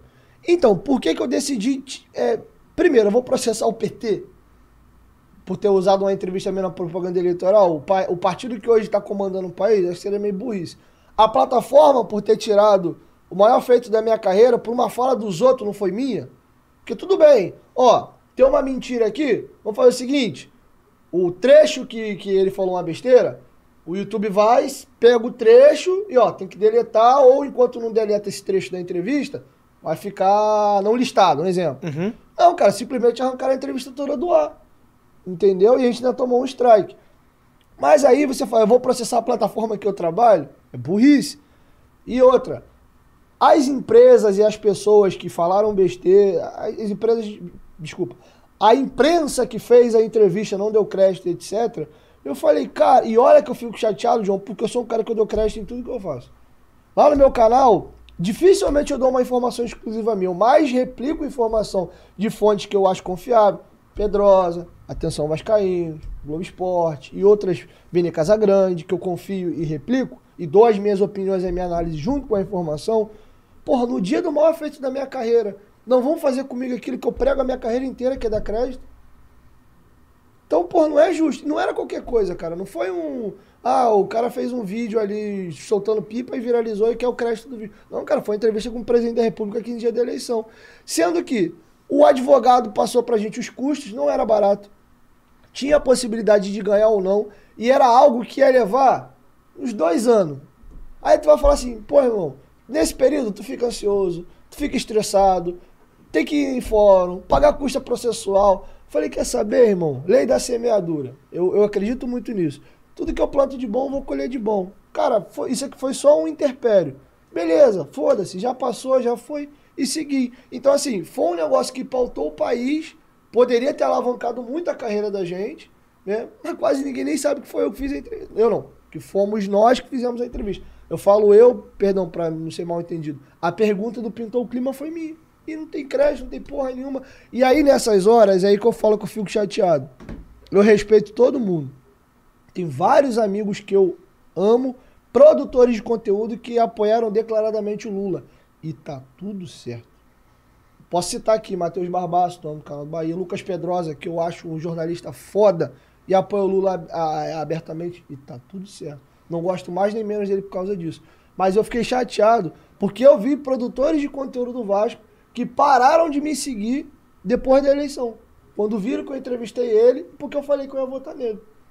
E vi, porque eu não uso o Twitter, eu entro no Twitter para ver alguma informação de setorista, para me usar de fonte, mas eu mesmo quase não posto. Tanto que meu, meu, meu Twitter está abandonado há muito tempo lá, acho que está com 10 mil e poucos seguidores. E eu, só de sacanagem, eu botei Dieguinho Futebolaço e fui ver coisas estavam comentando no meu nome. E eu vi produtores de conteúdo que eu conheço, que eu sempre tratei bem, debochando de mim, falando piadinha. Eu vi uma galerinha de a fila do perdão pro Dieguinho. Nossa, vamos fazer os memes agora. Ele, o paparazzo, São Lene e Stalin. Ó, consertaram os rumos da nação. Os grandes heróis. Estavam me metendo a porrada quando eu fiz a entrevista, mas quando viralizou, pintou o clima. Ah, ele era cavalo de Troia. A gente xingou ele, mas vamos pedir desculpa agora que agora, por causa dele, Lula vai ganhar. Pô, irmão, eu nunca te faltei com respeito, cara. Eu sempre te tratei com educação. Tu ficou puto com isso? Óbvio, cara. Porque a, a, premissa do meu trabalho, João, eu não falo de ninguém, cara. Eu falo do Vasco. Até para criticar as pessoas que trabalham no clube, eu tenho que ter educação, porque cabe processo. Eu não posso chegar lá e falar com o Paulo se é isso e aquilo. Dependendo do que eu falar, eu posso tomar um processo. Teve youtuber que tomou processo. Não sei nem que tem que petar, se tirou, se tá rolando, não sei. Mas teve. E, é assim, e eu pensei em processar algumas pessoas mesmo, tá? Teve no Vasco e Grêmio, de novo, maldade. É, eu participei de uma entrevista do pessoal do Ser Vasco, mandar um abraço pra eles lá. E aí. Pô, teve... tô, tô devendo uma visita lá. Eles, Vai lá, os caras são É que provavelmente eles fazem no mesmo dia, no mesmo horário que eu, pô. A gente mas, tá, tent... mas, mas a gente tá tentando ajeitar dia. essa agenda, porque eles estão fazendo agora, inclusive. Sim. Eles fazem segunda, uma e meia, segunda não, desculpa, quinta, uma e meia, quinta, duas horas. Aí me quebra, pô. A gente tá, mas, tá vai, marcando. o pessoal manda um abraço pros dois. São dois Luiz lá, é. dupla de Lulu. Então, um abraço pro, pro, pros dois Luiz lá, um abração. E nessa entrevista que eu dei pra ele, João, teve alguma coisa, alguma coisa nesse sentido assim de foi alguma coisa concernente a ele, foi a eleição de 2020. O Eduardo Cassiano que lançou a pré-candidatura presidente do Vasco, ele tinha um grupo de Zoom. Ali tinha apoio do Levin, do Salgado, do Sérgio Freire, uma live de Vasco. Pandemia, todo mundo trancado em casa. Ah, entrava no Zoom e ficava todo mundo conversando até de madrugada. E tava próximo à eleição, tava naquele negócio sempre Vasco não oficializa candidato, não oficializa candidato. E o Levin, indo entrevista, entrevista, entrevista, com o canal dele no YouTube ativo. E aí ficou essa discussão. Pô, ah, e aí, o que, que vai dar? Pô, por que, que fulano não. O, o, a Sempre Vasco não lança candidato? E aí eu falei assim, falei, ó. Aí começaram, ah, esse leve é maluco, não vai dar em nada. Eu falei, ó, vocês estão debochando do cara aí? Eu falo porque eu trabalho com isso. Pô, a popularidade dele tá alta pra caramba. Vocês estão achando que já ganharam a eleição, vocês vão perder. Aí os caras pegaram isso, completamente fora de contexto, começaram todos eles a fazer vídeo, como se eu tivesse chegado no pessoal da Sempre Vaz e tivesse alertando eles ou eles se mexiam ou levem a ganhar a eleição.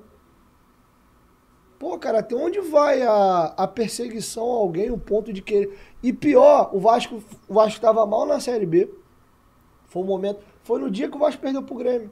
Tomou uma virada com o Thiago Rodrigues tentando ir na bola, cai no meio do gol. O Vasco faz um gol e toma uma virada rápida e perde o jogo. O Vasco naquela caindo, caindo, a gente, porra, não vai subir, não vai subir, não vai subir. Pô, cara, meu. Fizeram um monte de vídeo falando um caminhão de merda, me atacando. Porra, o meu pai chegou no meu pai, cara. Tu imagina, tu tá em casa num domingo, teu pai, pô, filho, o que, que é isso aqui? Aí tu tem que parar um tempo da tua vida para falar. Pô, pai não vê. É assim, é assado, as pessoas são assim, assado. Pô, já vi minha esposa chorando, cara. Então, assim, é, é isso que eu falo, que às vezes as pessoas não têm simancol. Porque eu poderia fazer o contrário. Olha o tamanho do meu público, cara. Se eu simplesmente tentar pegar meu público para cancelar alguém. Mas primeiro, eu não vou dar audiência para quem eu acho que não merece. E segundo, não é do meu caráter, cara. Eu não vou fazer vídeo. Se eu tenho um problema contigo, João, eu vou te ligar, eu vou falar contigo no privado. Eu sou moleque, cara. Eu vou fazer 30 anos ano que vem. Isso pra mim é coisa de moleque. Homem resolve coisa olho no olho. Problemas na vida acontecem. Ah, não gosta da pessoa, tem um problema. Quer resolver mesmo? Liga, manda mensagem. Se não, se simplesmente quer usar o nome de alguém que hoje tem visibilidade para se aparecer. Entendeu? Então, essas coisas irritam. E, um, e até aproveito já para emendar no segundo ponto. Eu estava conversando muito com o Rica Perrone ontem ou foi anteontem, que a gente está tá passando alguns problemas similares. O maior medo da minha vida hoje é ficar muito famoso. Hoje, do jeito que tá, pra mim tá muito bom. Eu quero crescer mais e tal, quero. Mas eu não quero crescer um dia ao ponto, e eu tô procurando fazer coisas hoje até fora do Vasco, é, mas não ao ponto de eu perder a minha privacidade, de eu poder ter uma vida normal. Porque, por exemplo, a gente ficou sabendo que o Casimiro teve que fechar um cinema para estar com os amigos dele no aniversário. A fama ela é muito legal no começo. Mas qual é o grande medo disso? O dia que o, o dia que o teu nome vira manchete, gera clique, tua vida vira um inferno. Imagina no lugar, no, no, não tô comparando pessoa, pelo amor de Deus. Mas já pararam um dia para fazer um exercício? O que, que deve ter sido a vida do Neymar depois da Copa de 18? O cara foi meme mundial, cara. Criança fazendo vídeo rolando. Ai, ai, ai, ai, ai. A pessoa, tu virar comédia mundialmente. Se o cara não tiver um, um, uma cabeça muito boa e um aparato em volta do cara, o cara se suicida, ele endoida.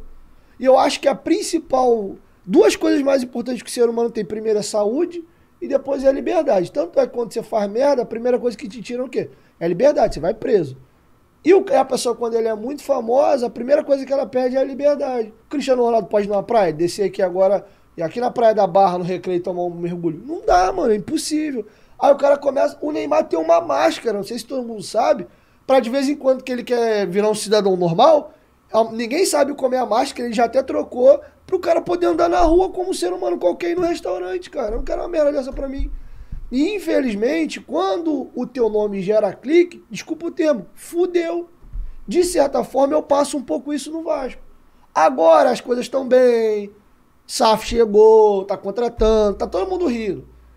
Passou seis meses, o pau tá comendo, o time tá mal. Aí, ó, quem apoiou a 777. Eu falo eu, tô falando de mim, tá? Mas o AV passa a mesma coisa. O Fábio Azevedo passa a mesma coisa. O Juninho, de certa forma, passa a mesma coisa. Então, tô, tô falando de mim porque a entrevista é comigo, mas não é só comigo. Porra, irmão, não é maneiro essa parada. Entendeu? E desculpa. Ah, leva de brincadeira. Não, cara, não é brincadeira. Tem gente que finge que tá brincando. Finge que tá brincando, mas não é brincadeira. Não é, não é maneiro você ficar xingando os outros, atacando os outros de um monte de coisa. E, de novo, cabe processo. Sendo que é a mesma linha que eu adotei. Porra, vai levar um tempão. Vou me desgastar com isso? Na última, foi por isso aqui. Eu peguei, liguei pro advogado, peguei todos os vídeos, ia ser uma ação em conjunto, tá? Não ia ser nem só eu, ia ser mais de uma pessoa. E a gente ia sim processar todo mundo junto. Sendo que depois a gente para e fala, caralho, irmão, a gente tem tanta coisa para fazer, para resolver. Mas na próxima, irmão, eu, ah, vai levar tempo, mas vai se fuder. Porque, cara, eu não faço com ninguém. É o básico, eu não tô pedindo para falar bem de mim, para gostar de mim, para dizer que meu trabalho é maneiro. Pô, irmão, só não me enche meu saco. Teu canal é pra, de fofoca, é pra falar do, do Vasco. Ponto. Raramente eu faço um vídeo para criticar alguém. Fiz agora para falar do governador. De forma educada, mas um posicionamento do, do governador do estado falando da 777 no que tange ao Maracanã. Como vascaíno, eu fiz um vídeo defendendo o meu ponto de vista e achando onde o governador errou. Sem chamar o cara de vagabundo, de ladrão, de safado. Ponto. Acabou, e é isso. E é assim que eu levo minha vida e meu trabalho. Eu ia passar aqui no chat, mas, meu irmão, já me perdi. O pessoal tá até comentando que o chat tá mais legal do que a entrevista, mas é porque, pô, o chat tá pegando fogo. Gente... São muitos assuntos sensíveis, então o pessoal tá discutindo sobre tudo e todos. Mas tem uma mensagem aqui que eu registrei, que teu irmão gêmeo tá assistindo a gente, tá perguntando como é que ele tá em casa e dando entrevista ao mesmo tempo. Um beijo, Dan. Pô, Dan, cara, o Dan, a gente tem uma história. A gente fez uma postagem, quer ver? Eu vi, pô. Chorei de rir. Maneira, eu fiz. A... Foi até eu que fiz e marquei ele. É, o Dan, cara, eu conheci o Dan em 2000, comecinho de 2020. É, a gente, desde então, gerou um carinho muito legal. O Dan era conhecido por ser o cameraman do Diogo Defante, né? Ele não era o Dan Lessa ainda. Mas a partir de 2022 a vida do moleque virou, né? E a gente sempre foi muito amigo e era muito assim. Ele, às vezes, quando tava nos lugares, os outros paravam ele pra tirar foto achando que era eu. Direto. E, porra, eu sei que é chato pra caramba. E agora, tá acontecendo muito comigo, não é pouco não, é muito. Quando vem criança na minha direção, já fala, é o Danessa. Qual é a Danessa? Dá pra tirar uma foto? Aí a gente já até combinou, fala, pô, irmão, é broxante tu falar que não é tu. O cara acha que é, irmão. Deixa o cara feliz, deixa o cara achar que é. Pô, valeu, valeu, Danessa aqui, ó, aí tira aqui. Ele, Dieguinho, Pô, Vou te tira. contar uma então, tu vai rir pra cacete. Ele veio aqui segunda-feira passada, pode ser? Não, segunda-feira retrasada. Segunda-feira passada foi essa. Segunda-feira retrasada ele veio aqui, a gente saiu pra comer um hambúrguer depois do programa. Gente foi ali no shopping rapidinho comer um hambúrguer, tava eu, ele, o Vitor e o Emerson na mesa. E a gente chegou a registrar vazio, segunda-feira, pô, tinha ninguém. Vazio aí do nada, sentou uma mesa de criança, assim, as crianças que, uns 10, 11, 12 anos, Vitor. Aí, pô, tinha um menininho com a namorada, não sei o quê. Aí eles começaram a se cutucar olhando pra nossa mesa. Falei assim, ih, reconheceram o Dan quer ver? Avisei eles, baixei assim, ó, olha pra trás discretamente e o Dan. Eles, pô, que isso? Aí o Dan, não, que isso, o quê? Aí os moleques tudo cutucando, sei o quê. Aí do nada um passa o telefone assim pra namorada, e a namorada fala assim, meu Deus! Eu falei, reconheceram, quer ver? E o jantar todo, a gente jantando, rindo, e eles só olhando, aí um cutucando o outro. Eu, pô, eles querem tirar foto. Do nada ficou em pé o restaurante todo, mané. Tipo assim, todos os menininhos ficaram em pé. Oi, dá licença, a gente pode tirar uma foto com você rapidinho? Eu falei, o Dieguinho ou o Dan Lessa? Mas, Pô, mas muito maneiro isso, cara. mas acontece bastante. E eu fico muito feliz, cara. E eu já falei isso. E aí vai um recado pra torcida do Vasco. Quem tá assistindo aqui, o público, maior parte acredito que é do Vasco aqui. O Dan tá falando que direto em São Januário ele vai tirar foto, ele já fala assim, "Ih, o cara tá achando que eu sou o Dieguinho.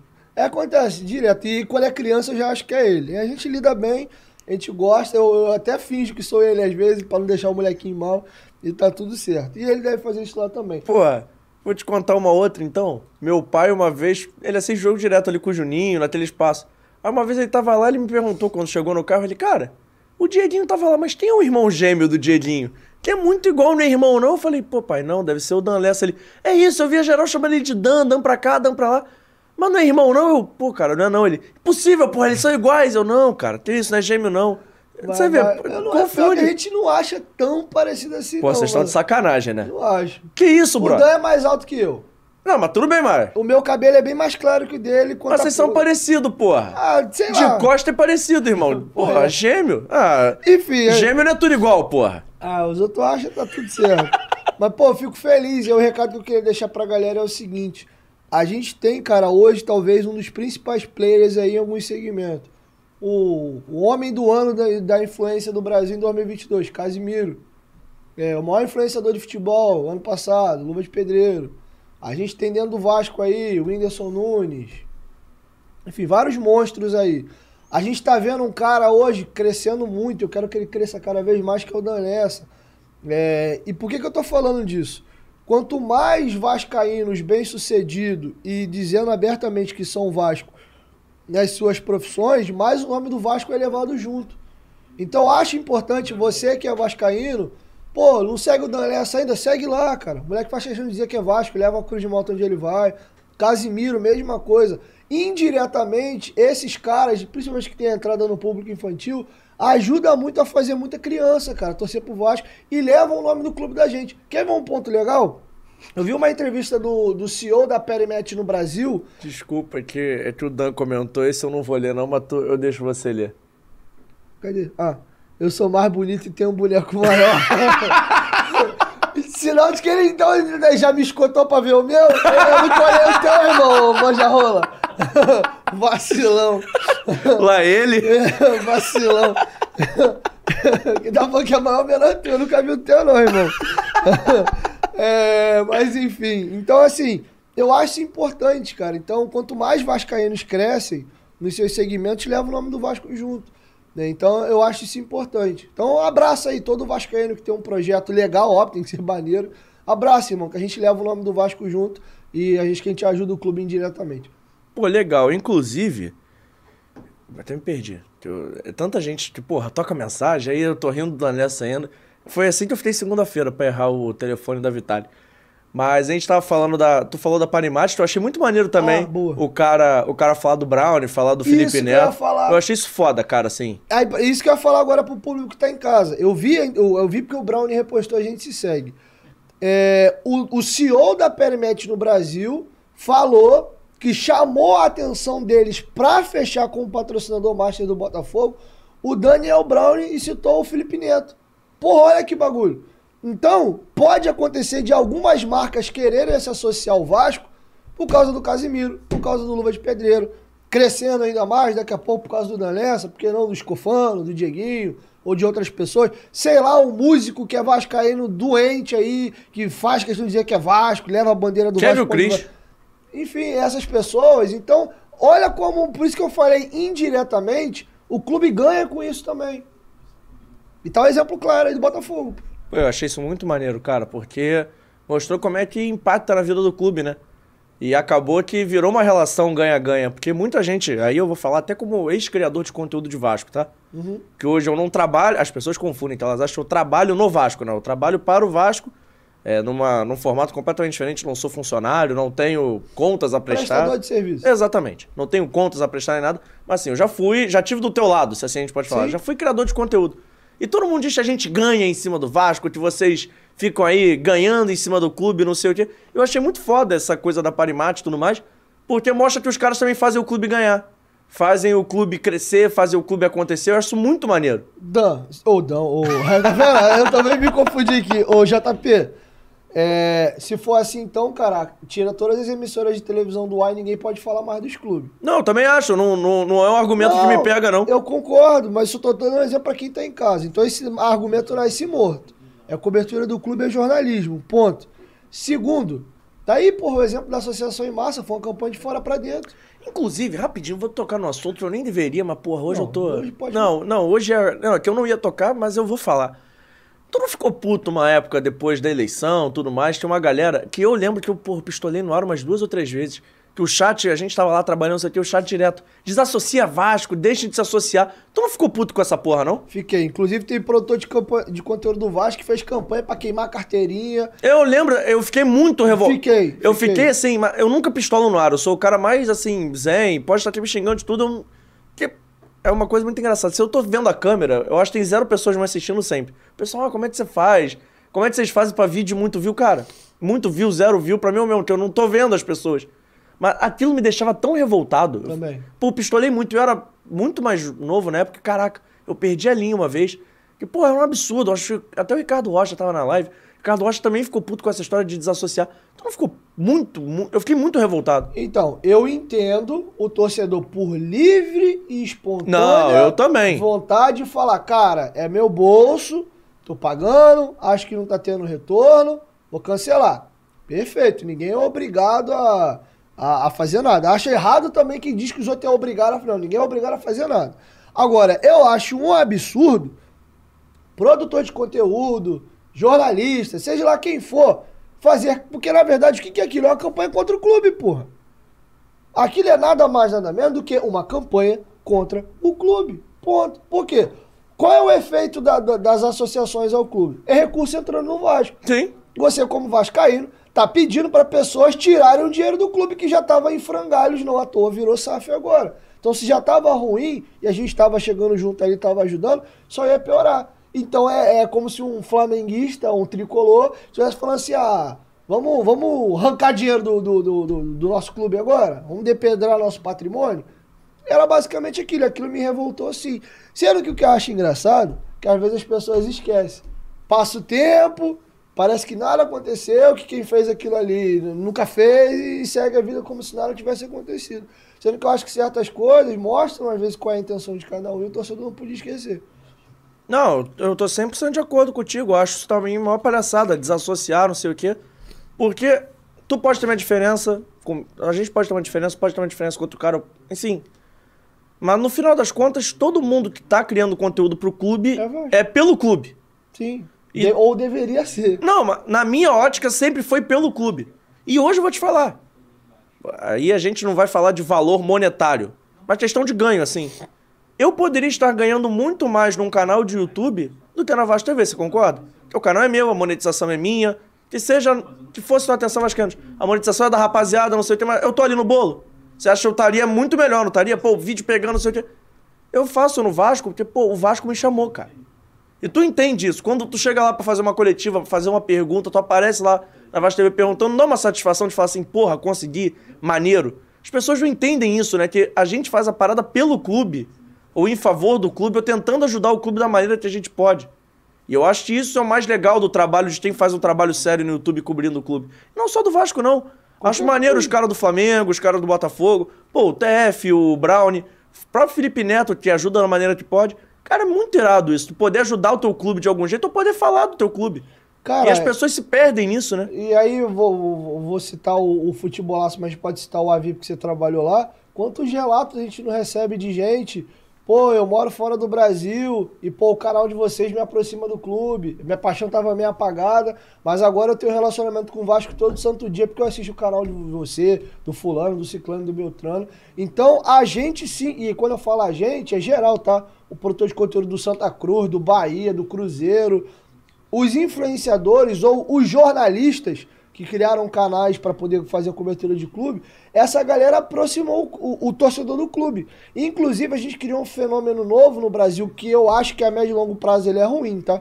Qual é? Eu posso tocar nele, que é o seguinte: o torcedor tá cada vez mais clubista e acompanhando o clube dele no íntimo do íntimo do íntimo do íntimo, e ele tá perdendo o conhecimento do todo. Eu acho legal o Vascaíno ou o torcedor de qual clube for ter mais informação do clube dele, porém, ele não pode ignorar o outro, o restante. Por quê? Você fica habitolado. Você acha que só existe o teu clube no mundo, você acha que o teu time é bom e o resto não presta, e aí quando tu vai jogar lá com o Grêmio, tu toma 3 a 0 num moleque chamado um exemplo qualquer, sei lá, um voltar usando o PP que acabou de subir. Porra, como é que tu toma um gol do PP, irmão? PP é o craque da base do Grêmio que subiu, é uma das maiores promessas do Brasil. Mas tu vive no mundo de, do, do Vasco Land, que tu só tá enfiado ali tu não tá sabendo o que tá acontecendo no restante. E eu falo por mim. Eu tinha muito mais domínio de futebol antes, é, futebol geral, antes de eu ter meu canal, do que hoje. Porque, naturalmente, como eu faço três vezes por dia, eu sou obrigado a ficar naquele universo catando coisa daqui e dali, para mim produzir meu conteúdo. E, por exemplo, eu acabei abandonando o futebol europeu. Eu não perdi um jogo de Champions. Eu tenho como segundo clube, inclusive, o Real Madrid. Eu não acompanho o Champions League há três anos. Vejo um jogo aqui ou colar quando é final e olhe lá. Então, assim, isso é ruim. Por isso que eu tô falando que a médio e longo prazo, eu vejo isso trazendo alguns problemas. Estamos tendo torcedores mais radicais, cada vez mais clubista e sem um pouco noção de, de, de, de todo e naquela de agente contra todo mundo. Até porque alguns produtores de conteúdo pregam isso. E eu acho que eu sou muito bem recebido na torcida de outros clubes, porque eu falo para todo mundo que eu sou Vasco, eu defendo o meu clube, mas sem ter que ofender e atacar o rival. Para mim dizer, para mim ser vascaíno, eu não preciso querer que o Flamengo sucumba, morra, se exploda, que o meu vizinho que é flamenguista tem que morrer. Não. Eu quero ganhar dele quando eu jogar com ele. E eu comungo da opinião que quanto mais forte o futebol carioca tiver, melhor para todo mundo. Por que, que o, o, estadual do Rio virou uma merda? Porque tinham três clubes horríveis, dos grandes, um pior que o outro, e um time nadando de braçada. Então o campeonato fica ruim. Os, os pequenos enfraqueceram ainda mais, Vasco, Botafogo e Fluminense com times paupérrimos e o Flamengo muito melhor que os outros. Então, infeliz, o, o campeonato ficou uma merda. Agora, esse ano não vai ser maneiro? Tu querer ganhar do Botafogo, tá com um time legal? Tu querer ganhar do Fluminense, que foi semifinista da Copa do Brasil terceiro colocado no Brasileiro? O Flamengo, que já tem no, o time que vem montando nos últimos anos? O Vasco, que tá reforçado agora, a galera não vai querer ganhar da gente? Aí, eu gastou 90 milhões, mas eu ganhei de tu, seu otário. E eu sou a associação. Então, voltou a ficar legal os clássicos no Rio. Por quê? Porque os times estão bons. E aí, de repente, a gente ganha a Copa do Brasil. Aí o cara, porra, o Vasco ganhou um negócio, tem que ganhar alguma coisa também. Aí um fica na frente do outro no, no G4 no, ou na tabela, a gente zoa. Voltamos a discutir futebol no Rio, de novo, todo mundo. Mas não tava assim, irmão. Era a gente tudo com vergonha quietinha aqui. Porra, será que a gente vai cair de novo e tal? A gente se estressando porque toma cacete do São Paulo correr. Tava uma merda. O flamenguista fala que é maneiro tá com os clubes do Rio mal ele bem. Mano, até a página 2, porque ele, era legal ele sair na rua e te zoar na rua. Ele, é, pra ele ficou chata a brincadeira. Aí ele vai ter que xingar um cara que mora lá em São Paulo, um cara que mora lá em Minas Gerais pela internet. Então, a longo prazo, fica ruim a brincadeira. Em São Paulo é maneiro porque os times são competitivos. Até os pequenos, Paulista é legal. E a temporada, pô, o Palmeiras tá ganhando, mas o São Paulo também enche o saco de vez em quando. O Corinthians vira e mexe é campeão. E eu acho que o futebol carioca tende a voltar a ficar legal assim. E eu respeito todo mundo. Por quê, João? Cara, quem é a gente comparado aos clubes. Se a gente sabe que o jogador passa e o clube fica, que dirá a gente que é comunicador, cara? E eu não posso desrespeitar a paixão do cara Quer ver um exemplo? Você me perguntou do, como é que foi o começo do canal. Cara, eu nos vlogs que eu fiz, eu fiquei na torcida do time. Eu fui num jogo na torcida do Flamengo, um no jogo na torcida do Flamengo, um jogo na torcida do Botafogo. Eu tinha na minha cabeça assim, por que diabos alguém torce pro Botafogo? O time não ganha nada, irmão. Os ídolos dos caras é lá de 1950, 60. A gente tem a brinca que Botafoguense é velho, já morreu. Mas, cara, tem uma galera ali que, porra, é apaixonado pelo Botafogo. E naquele dia, Eu falei, eu vou, tent- eu vou me permitir estar nesse ambiente e tentar entender por que diabo esses caras são alucinados por esse clube. E eu fiquei fazendo esse estudo de casa. Eu ficava olhando como é que é, ele é pessimista mesmo, não é e tal. E, cara, tem uma música do Botafogo que eu acho muito maneira, que é aquela Vamos, vamos, vamos, Botafogo, clube que é mais tradicional. Quero te ver campeão de novo, vou te apoiar até o final. Não se compara, quando você joga não importa nada. É diferente, esse sentimento ninguém entende. Que é isso, irmão. O Botafoguense ele tem isso com ele. A gente nós somos poucos, ninguém entende essa maluquice que é gostar do Botafogo. Mas, irmão, a gente decidiu gostar dessa porra e é isso. E tá tudo certo. É, a gente até brinca que torcer pro Flamengo hoje é muito mole, irmão. Tu só tem motivo pra torcer pros caras. O Vascaíno não era assim. A gente vive numa draga há 20 anos que hoje é difícil pra cacete torcer pro Vasco. A gente só toma cacete. Mas quando eu virei Vasco quando moleque, o meu time era o campeão da porra toda. Infelizmente, quando chegou na minha vez de brincar, valeu, então, perdeu o brinquedo, perdeu o Playboy, fica só com a merda aí. Mas assim, então eu sei, hoje eu tô meio entendendo ainda mais o lado do Botafoguense, porque eu virei esse clube. Eu falava de como era o Botafogo e o Vasco ficou nesse ostracismo nos últimos anos. Então todo mundo tem motivo pra amar seus clubes, cara. A gente tem que respeitar a paixão de todo mundo. E ter a rivalidade, um querer ganhar do outro, mas com respeito. E é por isso que as outras torcidas me respeitam. Diedinho, rapidinho então. Vamos para assuntos polêmicos, mas que eu acho que são fáceis. Licitação do Maracanã, uma opinião rápida, por favor. Cara, vamos lá. É, eu não tô preocupado em ter opinião popular, eu sempre falo isso. Eu tenho compromisso com a minha, com a minha verdade. Eu não falo aquilo que o público quer ouvir. Eu acho que a gente tem um problema grande no Rio de Janeiro e eu explico por quê. Passou da hora do Flamengo ter o próprio estádio dele. O Fluminense tem que ter o estádio dele. E a meu mundo ideal é o Maracanã virar uma espécie de um Wembley. Como assim? Botafogo tem o Engenhão, Vasco tem São Januário. Flamengo tem o, sei lá, Flamengo Stadium. O Fluminense tem o Tricolor Stadium. Tô inventando dois estádios qualquer aqui. E aí, você manda o grosso dos seus jogos ali. Os clássicos, a gente joga todo mundo lá. Vasco, Flamengo, Flamengo e Botafogo, Fluminense e Vasco. Joga lá. E alguns outros jogos da temporada você manda lá. O próprio Fluminense não tem média de público pra jogar no Maracanã. Várias vezes. E olha que o Fluminense ano passado teve um ano incrível. Você vê que o Maracanã não tá completamente lotado. Às vezes até jogo pra 16, 20 mil pessoas dá prejuízo. O custo do Maracanã é um absurdo. Então é interessante para o próprio Fluminense ter um estádio ali do tamanho de São Januário, 20 mil, e para os jogos de mais apelo, quarta de final de Copa do Brasil, Libertadores, ele joga no Maracanã. Sendo que a gente só. Por que, que eu tô falando isso? Porque, irmão, é inviável quatro clubes jogar lá quarta, domingo, quarta, domingo, quarta, domingo. Às vezes até mais do que isso, quarta, quinta, sábado e domingo. Vai arregaçar o gramado. Em vez de ter, ah, bota então uma grama artificial lá, uma sintética. Eu nem sei se até o sintético suporta esse volume absurdo de jogo. Mas assim, do jeito que tá também não dá. O Vasco não pode ficar privado de jogar no Maracanã. É um equipamento público, por mais que tenha uma permissão precária lá, que seja gerido por dois clubes privados, mas é é um patrimônio público e todo mundo paga imposto daquilo dali. Sendo que eu acho que a gente tem que achar uma outra solução. Qual era o meu, meu, meu mundo ideal? Faz um, um- um conjunto. Pô, o Engenhão dá pra jogar lá também, cara. Faz um mix de Engenhão, Maracanã, pro Vasco ter a possibilidade agora de fechar São Januário para fazer a reforma. Flamengo, até pelo, ó, pela, pelo poder econômico que o clube tem, passou da hora de ter o estádio próprio dele para ele mandar, fazer o que ele quiser, gerar um relacionamento com o torcedor. A gente vê que o Flamengo, com os times que tem montado, lota o Maracanã sempre, dava para fazer um estádio até maior do que o Maracanã, porque eles têm média de público para isso. E dava para todo mundo brincar, porque eu acho que a gente tá nesse problema. Acha, o próprio Flamengo e o Fluminense várias vezes não jogam lá, porque o gramado tá em manutenção. Então, assim, tem um lado de que eu quero jogar lá e o Vasco não pode ficar privado de jogar lá de maneira alguma, mas eu também entendo que de fato existe o problema do gramado. Então, se as pessoas fossem maduras e não são, parar com a merda do clubismo e pensar no produto, vamos sentar na mesa, como cavalheiros e vamos tentar achar uma solução enquanto o Vasco vai fazer o estádio dele. Porque o Vasco até outro dia não ligava pro Maracanã. A briga agora é porque a gente precisa fechar São Januário para uma reforma. Tá muito ruim o estádio do Vasco. Passou da hora. E a média de público do Vasco não comporta São Januário. É duas horas, três horas, acabou o ingresso. E isso com time ruim, agora com time bom, então nem se fala. Então não dá, São Januário não dá mais pra gente. Mas eu entendo que tem um lado do gramado também. Então são N variáveis nesse, nesse quesito pra resolver. Eu já ia perguntar, reforma de São Januário também nesse jogo rápido, sua opinião. Cara, foi o que eu acabei de falar, tá? Ó, São Januário ele tem N problemas. O estádio é antigo. E quando eu falo antigo, é tudo. Por exemplo, meus dois primeiros jogos como imprensa em estádio foram agora no estádio da Portuguesa.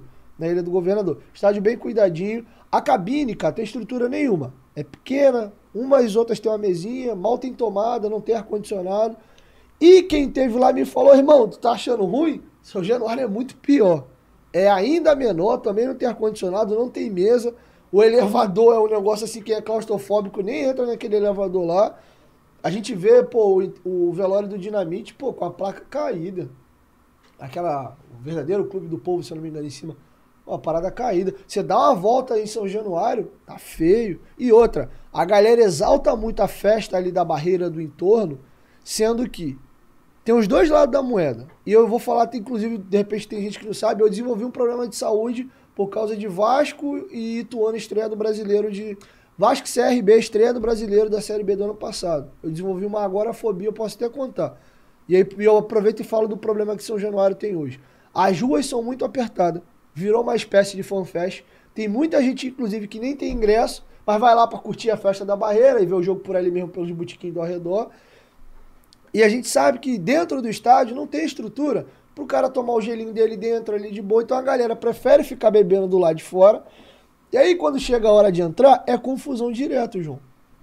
O uva me invadir, gás de pimenta, muitas das vezes é ter confusão, porque decide entrar todo mundo em cima da hora e você sabe como é que os portões de São Januário são bem pequenininhos, tem aquelas caracóis dá problema. E a mobilidade ali tá horrível. Eu, quando eu. Teve um jogo Vasco Grêmio, que eu cheguei um pouco atrasado, eu tinha que ir na Mega Loja pegar dois ingressos que eu ganhei do BMG, que eu ia dar para dois, dois, dois, convidados meus pra, ver o jogo lá na social. Eu, eu tirei minha camisa, amarrei por cima, pedi os meninos pra ir na minha frente, para me esconder, porque os outros pedi pra parar pra tirar foto, eu não dava. para me conseguir dar tempo, porque eu cheguei em cima da hora pra ir lá e voltar. Cara, você não consegue andar. Tem hora que trava ali o entorno, você não, você sabe que você tem a tomada aérea lá da Vasco TV. Você não vai para frente nem para trás. É aquelas barraquinhas ali, a galera aglomera e tu não vai nem para frente nem para trás. Eu desenvolvi uma agorafobia. Para quem não sabe, agorafobia é ataque de pânico no meio de multidão. Na estreia do Vasco e do Ituano, eu sempre chego cedo, mas nesse dia deu ruim. Eu cheguei um pouco atrasado, entrei na fila, faltavam uns 15 minutos para começar o jogo.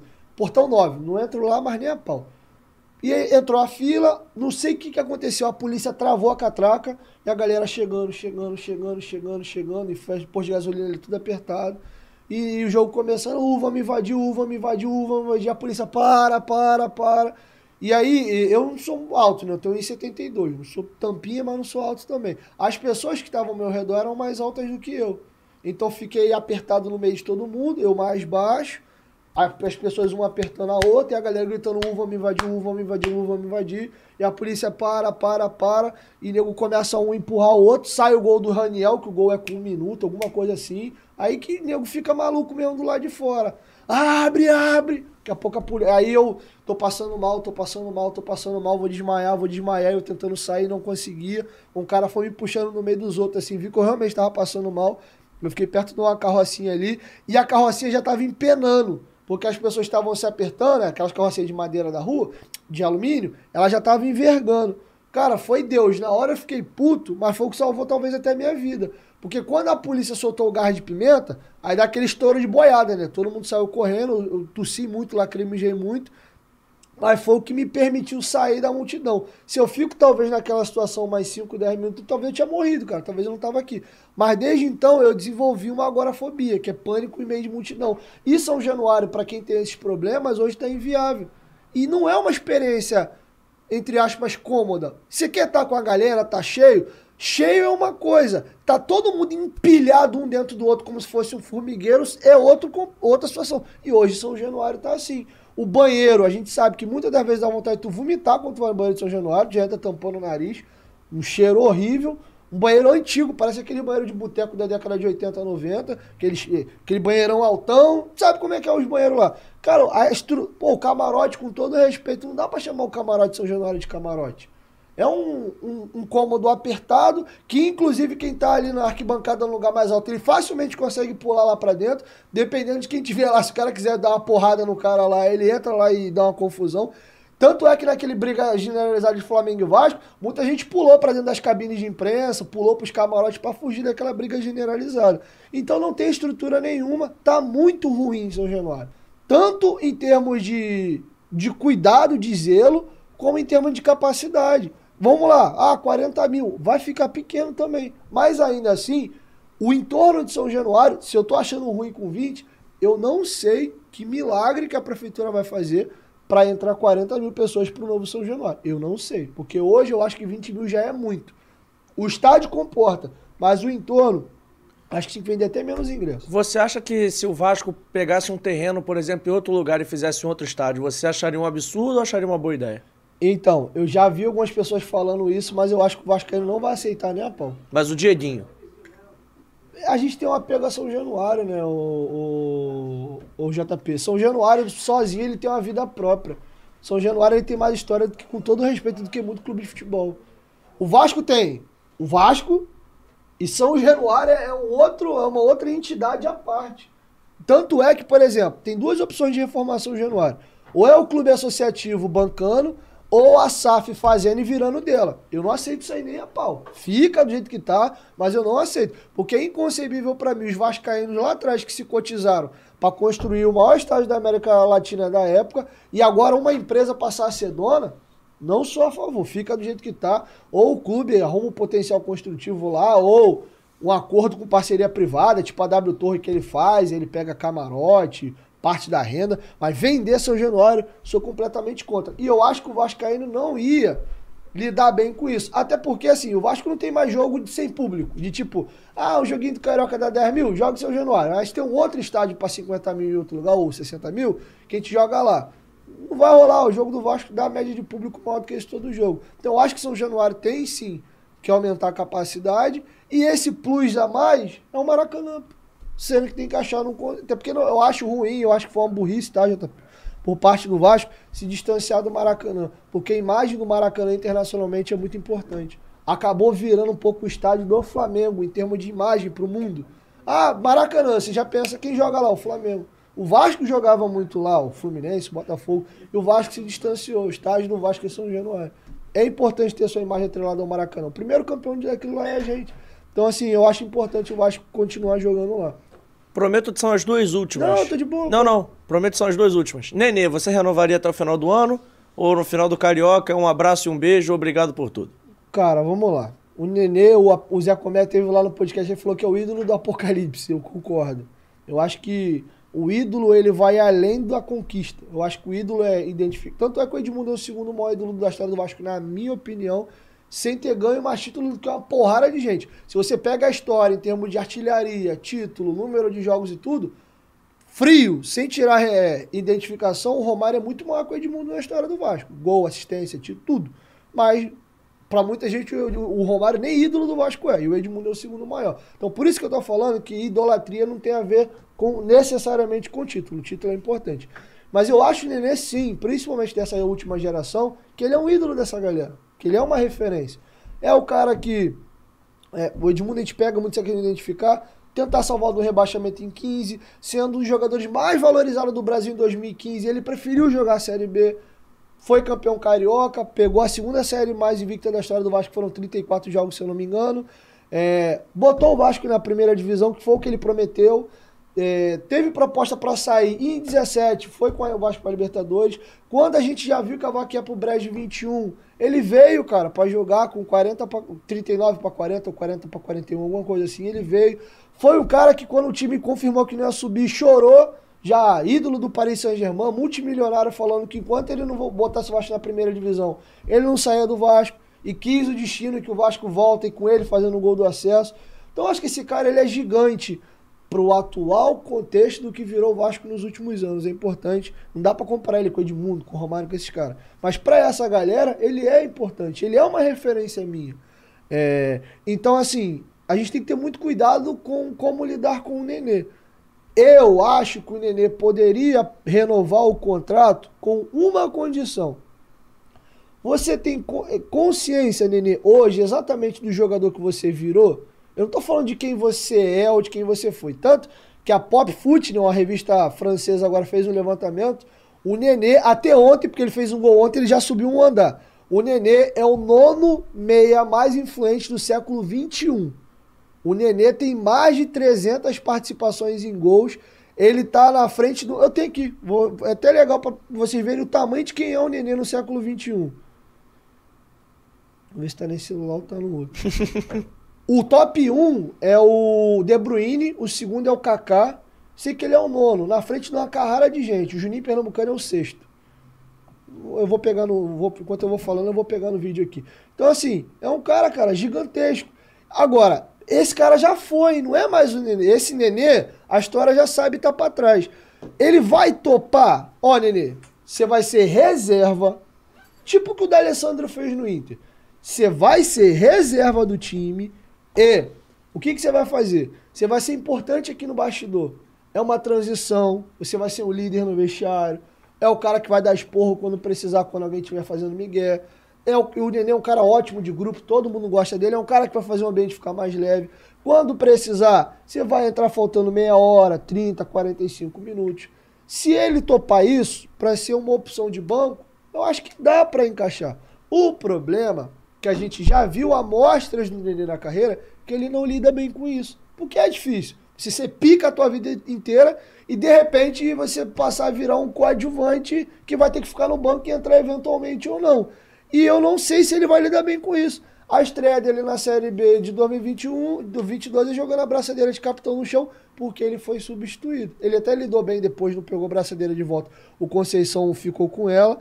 Mas a gente sabe que o Nenê, ele tem, é, ele tem essa personalidade nesse aspecto um pouco complicada. Se ele aceitar e entender, achei. Aqui, ó.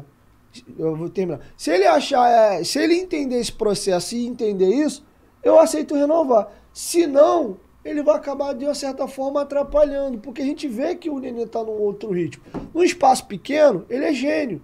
Ele vai meter uma bola, ele tem um drible curto, fez, fez gol nos amistosos, fez gol ontem, precisa finalizar ele vai decidir. Agora, ele como meia é o cérebro do time, é o cara que tem que pegar, tem que pifar o adversário, arrastar, driblar, organizar. Ele não tem mais essa função. O Vasco tá ficando com um buraco no meio. Não sei se você percebeu, ele tá jogando quase do lado do Pedro Raul, aí os volantes têm que se virar para fazer a bola chegar ao ponta, e ele tá ficando do ladão do Pedro Raul lá. Porque ele não tem mais a força. Ontem o, o Barbieri na coletiva foi questionado sobre isso. Ele falou: não, ele tem que ficar mais perto do gol, que é onde ele consegue decidir melhor. Então ele já foi. Olha a lista. Kevin, vou, vou, vou falar item por item não para não ficar longo, só a soma. Kevin De Bruyne é top 1, 401 participações em gols em 653 jogos. Kaká é o segundo com 398 participações em 750 jogos. Davi Silva, 365 participações em gols em 897 jogos. Mesut Ozil é o quarto com 361 participações em 684 jogos. Zidane é o quinto com 361 participações em gols, sendo 156, oh, 797 jogos. Juninho Pernambucano é o sexto, com 351 participações em gols em 856 jogos.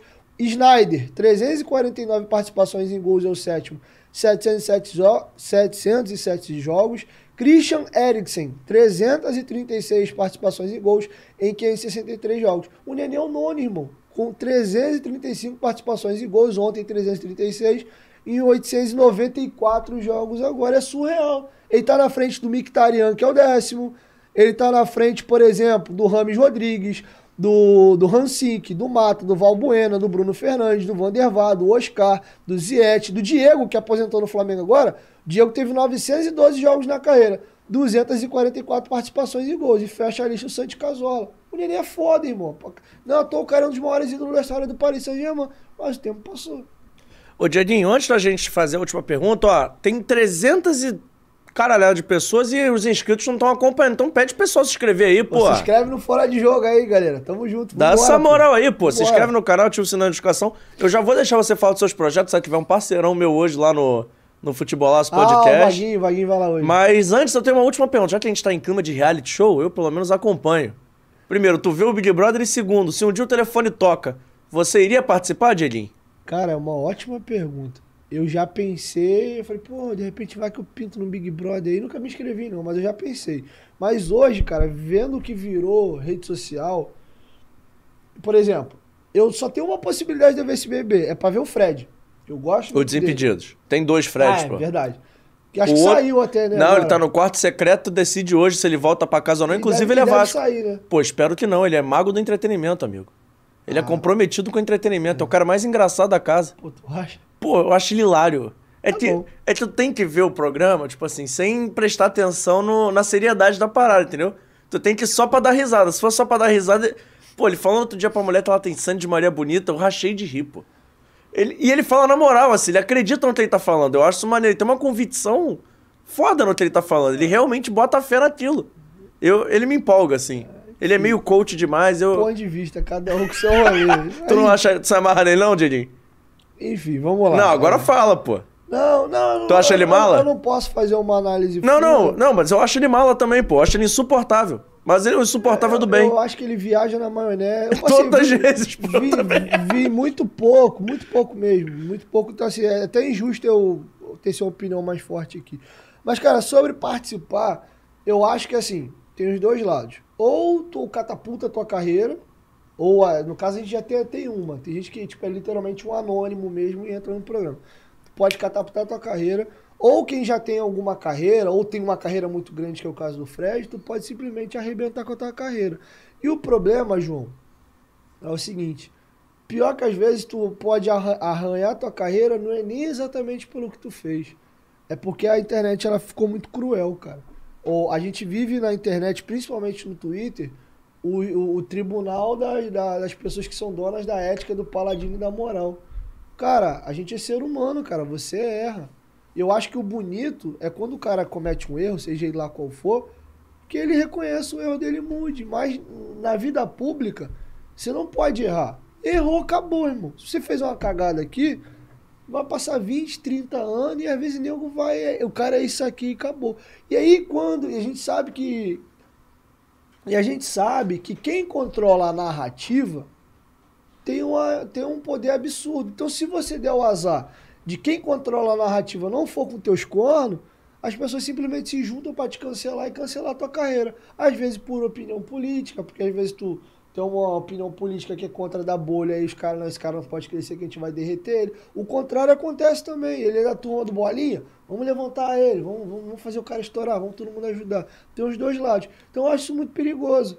O que a gente vê ali dentro de um programa não é exatamente o que a pessoa é na vida real. É no 80%, mas é uma pessoa que está confinada dentro de um, de um lugar, fora da atmosfera e da realidade normal dela, pressionado no, no, num jogo onde eu nunca tive lá dentro, mas dá para você ter uma noção. Você fica numa neura porque o jogo é de relação. Pô, será que eu tô bem? Será que eu tô mal? Pô, o cara me elogiou. Mas será que elogia porque ele gosta de mim mesmo? Ou, ou ele tá só me enganando porque ele quer. Tu fica meio paranoico. Às vezes nessa paranoia de público, o que estão falando. Tu imagina a pessoa que tem crise de ansiedade no Big Brother. O cara endoida, porque ele fica pensando o que, que a pessoa tá falando dele ou não. Às vezes a edição do programa não pode ser das melhores, tirou uma coisa fora de contexto, ou aquilo que interessou. O Big Brother ameniza um pouco isso, que o público vê 24 horas. A Fazenda eu acho que tem esse problema mais, que é o que o programa corta e joga lá. Então, às vezes, se eles quiserem, não tô dizendo que eles fazem, dá pra. Vamos fazer um mocinho, vamos fazer um vilão aqui. Então, assim, é complicado. A gente tem o exemplo da Carol Conká, né, que foi uma edição que eu acompanhei bastante, que acho que foi- a edição foi boa. Mas assim, era uma mulher que tinha uma carreira maravilhosa e pra muita gente a mulher tinha que pôr a forca ali e acabou. Ela não tem nem de viver. Ela aprendeu muito com os erros dela, acredito eu que deve ter evoluído como ser humano, mas eu acho que é muito perverso, cara. A gente hoje tem, tem isso. O tal dos canceladores na internet, que, ah, o cara tá fazendo uma coisa que a gente não gosta, a gente tem que acabar com a vida desse cara. Ele não pode ter patrocínio, ele não pode mais viver, ele tem que ser destruído da internet. Pô, irmão, não é por aí não, cara. Entendeu? Então, é, a gente é ser humano, a gente. a- e aí eu acho que as pessoas se frustram muito. Porque você às vezes projeta alguma coisa em pessoas que não é real, cara. Todo mundo é um ser humano. Tem o Fred que tá lá, o JP, eu, o parceirinho que tá rodando a live ali. Gente é um ser humano, cara. O Cristiano Ronaldo tem conta pra pagar, tem dor, tem tristeza, ele chora, ele fica puto, ele faz cocô. É uma pessoa normal como qualquer outra. Então, assim, isso, a, a idolatria, né, a vida pública às vezes tira. a- eu acho que. É por isso que eu lido bem com gente famosa. Eu vou sentar com o Edmundo, ele é o Edmundo, cara. Se ele não jogasse futebol, ele era só o Edmundo de Souza, filho da, da dona, não sei o que, dona alguma coisa, que nasceu em Niterói. Ele vira um, quase uma atmosfera, um ser extraterrestre, porque ele, ele jogou muito a bola, as pessoas amam o esporte, ele virou isso. O Cristiano Ronaldo é um ser humano como qualquer outro. E, o- e dois caras que fazem isso genialmente é o Zico e o Roberto Dinamite. São dois caras tratados pelas pessoas e pela imprensa como extraterrestres, mas são seres humanos que. Cara, eu sou o Zico, nasci lá em Quintino, joguei no Flamengo, e é isso, irmão. Pô, tem um cara que eu conheço que eu gosto dele, ai, fulano, beleza, ele atravessa a rua e vai falar contigo. O Roberto é esse cara, ele não quer saber se tu é faxineiro, se tu é o dono da Apple, fora-se, tu é o João que veio falar comigo aqui, vamos trocar ideia. E é isso, e, e essa consciência eu tenho. Por isso que eu, me, eu lido bem. E outra, gente famosa não gosta de baba ovo. Tu fica puxando o saco, o cara não gosta. Trata o cara como igual, ele já vai te ver diferente. Pô, o Neymar tá aqui, Neymar, beleza? Ih, mano, pô, quase esse maluco aí, maluco, pô, meio que falou comigo meio, né? Outro já tava me mexendo no saco. Eles te respeitam mais quando você lida assim. E eu tenho essa consciência. E por ser cristão, eu entendo um pouco isso, porque isso na minha ótica, tá? Eu sei que tem gente que não é evangélico, tem outras vertentes, mas assim, eu sei que o ser humano foi programado por Deus para adorar a Deus. Então a gente já tem na nossa natureza essa busca por adorar alguém. Quando você não completa e não preenche isso com Deus, muita gente se inclina a fazer isso com pessoas. Aí vem essas loucuras um artista de nego dormir na rua para comprar um ingresso no show, fazer loucura, tatuar o cara no corpo, é, ficar doidão, venerar o cara. Porque a gente tem isso dentro da essência da gente. O ser humano foi feito para adorar a Deus. E quando ele não faz isso com Deus, ele acaba preenchendo isso de outras formas, com um clube de futebol, com uma celebridade. Então eu tenho essa visão muito clara e eu sei me posicionar bem. Porque no meu mundinho bem pequenininho, eu sei que tem pessoas que fazem isso comigo. Já vi gente para tirar foto comigo da mão ficar assim, ó, de se tremer todo. Tem um vídeo bem bacana que tá lá no meu Instagram. no dia que eu fui entrevistar o Brownie, é, a Vanessa Rich grava, gra, gravava no meu estúdio, ela não tá lá mais não. É, com as crianças no Resenha Load. Eu vi esse vídeo maneirão. Porra, o moleque, quando viu entrando, o moleque ficou todo todo trêmulo e tal, e falou que o sonho dele é fazer jornalismo por causa de mim. Então a gente desperta, com certeza tem gente que, que é apaixonado por você também, João. E você às vezes não tem nem noção, mas a gente sabe que tem um ser humano normal. Sendo que a, a, a interpretação que as pessoas têm de repente da gente, ou dessas pessoas que são infinitamente, publicamente falando, maiores que a gente, a gente sabe qual é a visão, mas esse cara sabe que ele é um ser humano como qualquer. Tem cara que, que acaba acreditando que realmente ele é um um ser de outra galáxia. E acaba se frustrando, porque não é, irmão. Tem um ser humano. E a gente só cai na real, João, quando você chega lá. Porque você almeja muito ganhar dinheiro, ser famoso, tá no meio de gente influente. Quando você chega lá, você às vezes vê que isso te dá mais problema, às vezes, do que, do que retorno. E, e foi um pouco do que eu tava conversando com o Rick esses dias. Ele até fez uma postagem no Instagram dele assim. É... Antes eu, eu produzia e não ganhava aquilo que eu achava que eu merecia. E agora, alguma coisa assim. Eu vi, eu viu? vi. E agora eu, tipo, eu ganho o que eu acho que eu mereço, tenho o reconhecimento que eu tenho, mas não sou mais feliz. E é isso, irmão, porque quando tu chega. É maneira a primeira vez, o Roberto me fala: Caraca, pô, João, legal, eu te conheço. Na, na vigésima vez já é normal, ele é só o Roberto. E é isso. Você sabe que o jogo ali é normal. E a, e a gente já vive um pouco isso, tá no meio de gente influente o tempo todo mas eu sei os problemas que isso acarreta. É o teu nome que gera clique, é nego enchendo o saco pra tentar achar um furo teu ou, ou, fazer alguma coisa te xingando porque sabe que dá audiência. É você o tempo todo pisando em ovo porque você não tem o direito de de repente estar estressado, bater uma boca e aquilo pode ser usado contra você. Então tem esses problemas do, igual o Casimiro. Pô, tu acha que o Casimiro consegue chegar no barra shop ali, sentar na, na praça de alimentação e comer um bagulho tranquilão? Não consegue, mano. Tu começa a viver meio que em cativeiro. Então, no começo é maneiro, vai passando o tempo, não é que você não gosta de dar atenção pro público. Pelo amor de Deus, quem me vê na rua sabe que eu dou maior atenção. Eu sei que às vezes é aquela única oportunidade da vida que a pessoa vai ter de estar comigo, porque eu sei que eu sou assim com as pessoas que eu gosto, mas pro cara ele tá só ali te dando uma força, mas aquela coisa do caraca, do maneirão já foi, já passou. A gente já entendeu o processo. Então, acho, acho que eu falei muito aqui, mas acho que deu pra pontuar Foi maneiro, coisas. pô. Foi, foi maneiro. Gedinho, fala de teus projetos agora, tá no podcast, divulga o canal, dá essa moral aí, vai. Faça o merchan completo, por favor. Então, é, eu tenho meu canal do Vasco, que vai fazer quatro anos, inclusive. Caraca, o tempo passou é, rápido, hein? Porra. Vai fazer quatro anos em agosto. Né? Então, Futebolaço Vasco, quem quiser consumir notícias diárias do Vasco tem lá. A gente tem o nosso podcast, tá no episódio 67. Inclusive, quem tiver ao vivo agora quiser ver a resenha com o Vaguinho, que já veio aqui, e é muito amigo do JP, inclusive. Vaguinho é fenômeno. Vai estar comigo às 6 horas da noite lá no nosso podcast. É um podcast de futebol. É, não é do Vasco, apesar de eu levar bastante convidado do Vasco, que é meu network, Mas Bandeira de Melo já foi lá, Joel Santana, presidente da República, é, galera do Botafogo, Samanta do Passinho, TF, Daniel Brown, o Pedro Depp agora do setor visitante vai lá também. Então, do, do Fluminense, o Fio do que jogar, já teve lá. Enfim, então tem pessoas de todos os clubes aí, os, os influenciadores do Flamengo, geral foi lá também. Mengão Melhor, Paparazzo Rubro Negro, Flazoeiro. Enfim, então é um, é um, podcast de futebol que a gente fala um pouco de tudo. Galera do Cruzeiro, do Bahia também já teve lá, Barbaço, Cruzeiro. Então é uma parada bem bacana lá, vocês podem acompanhar a gente lá no Futebolaço Podcast. E tem meu, meu Instagram também lá, que é a minha conta pessoal, Diga em Futebolaço. Tem o Futebolaço Podcast, que é o Instagram lá do nosso podcast, e a conta do Vasco lá com o Futebolaço Vasco. Valeu. É isso aí. Foi Mais um, um, recado final, Dieguinho? Alguma mensagem que você queira deixar pra galera? Cara, eu participei do Storycast, que é o podcast do, do Fernando, que inclusive próximo da final da carreira ele jogou no Vasco na Série B de 2009. Veio aqui também, gente boníssima. Gente boníssima. É, o Fernando pediu para me deixar uma frase no final do episódio que eu gravei com ele semana passada. Eu adotei uma frase que eu acho importante e, e me blindou um pouco mais nessa vida pública. Que é a seguinte: é, ande com poucos, conheça muitos e confie somente em Deus. E eu posso explicar o porquê. Andar com poucos, João, é a gente saber filtrar de fato exatamente quem é para estar tá do lado da gente quem não é.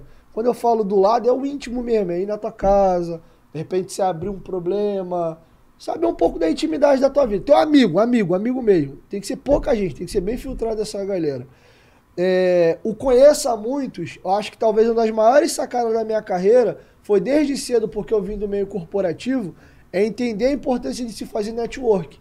Quanto mais pessoas você conhece, e não é ser interesseiro não, tá? É ser bem relacionado, é uma coisa completamente diferente da outra. É você conhecer as pessoas, lidar bem com as pessoas, isso te abre portas.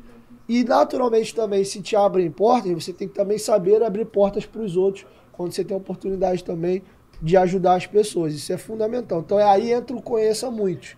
É, mas confie somente em Deus, é que no final das contas todo mundo é ser humano. Nós mesmos nos sabotamos. Quantas vezes tu fala, não, amanhã eu começo uma dieta, tu não faz. Não, nunca vou fazer isso. Daqui a pouco tu vai lá ver, tu fez aquilo que tu falou que não quer fazer.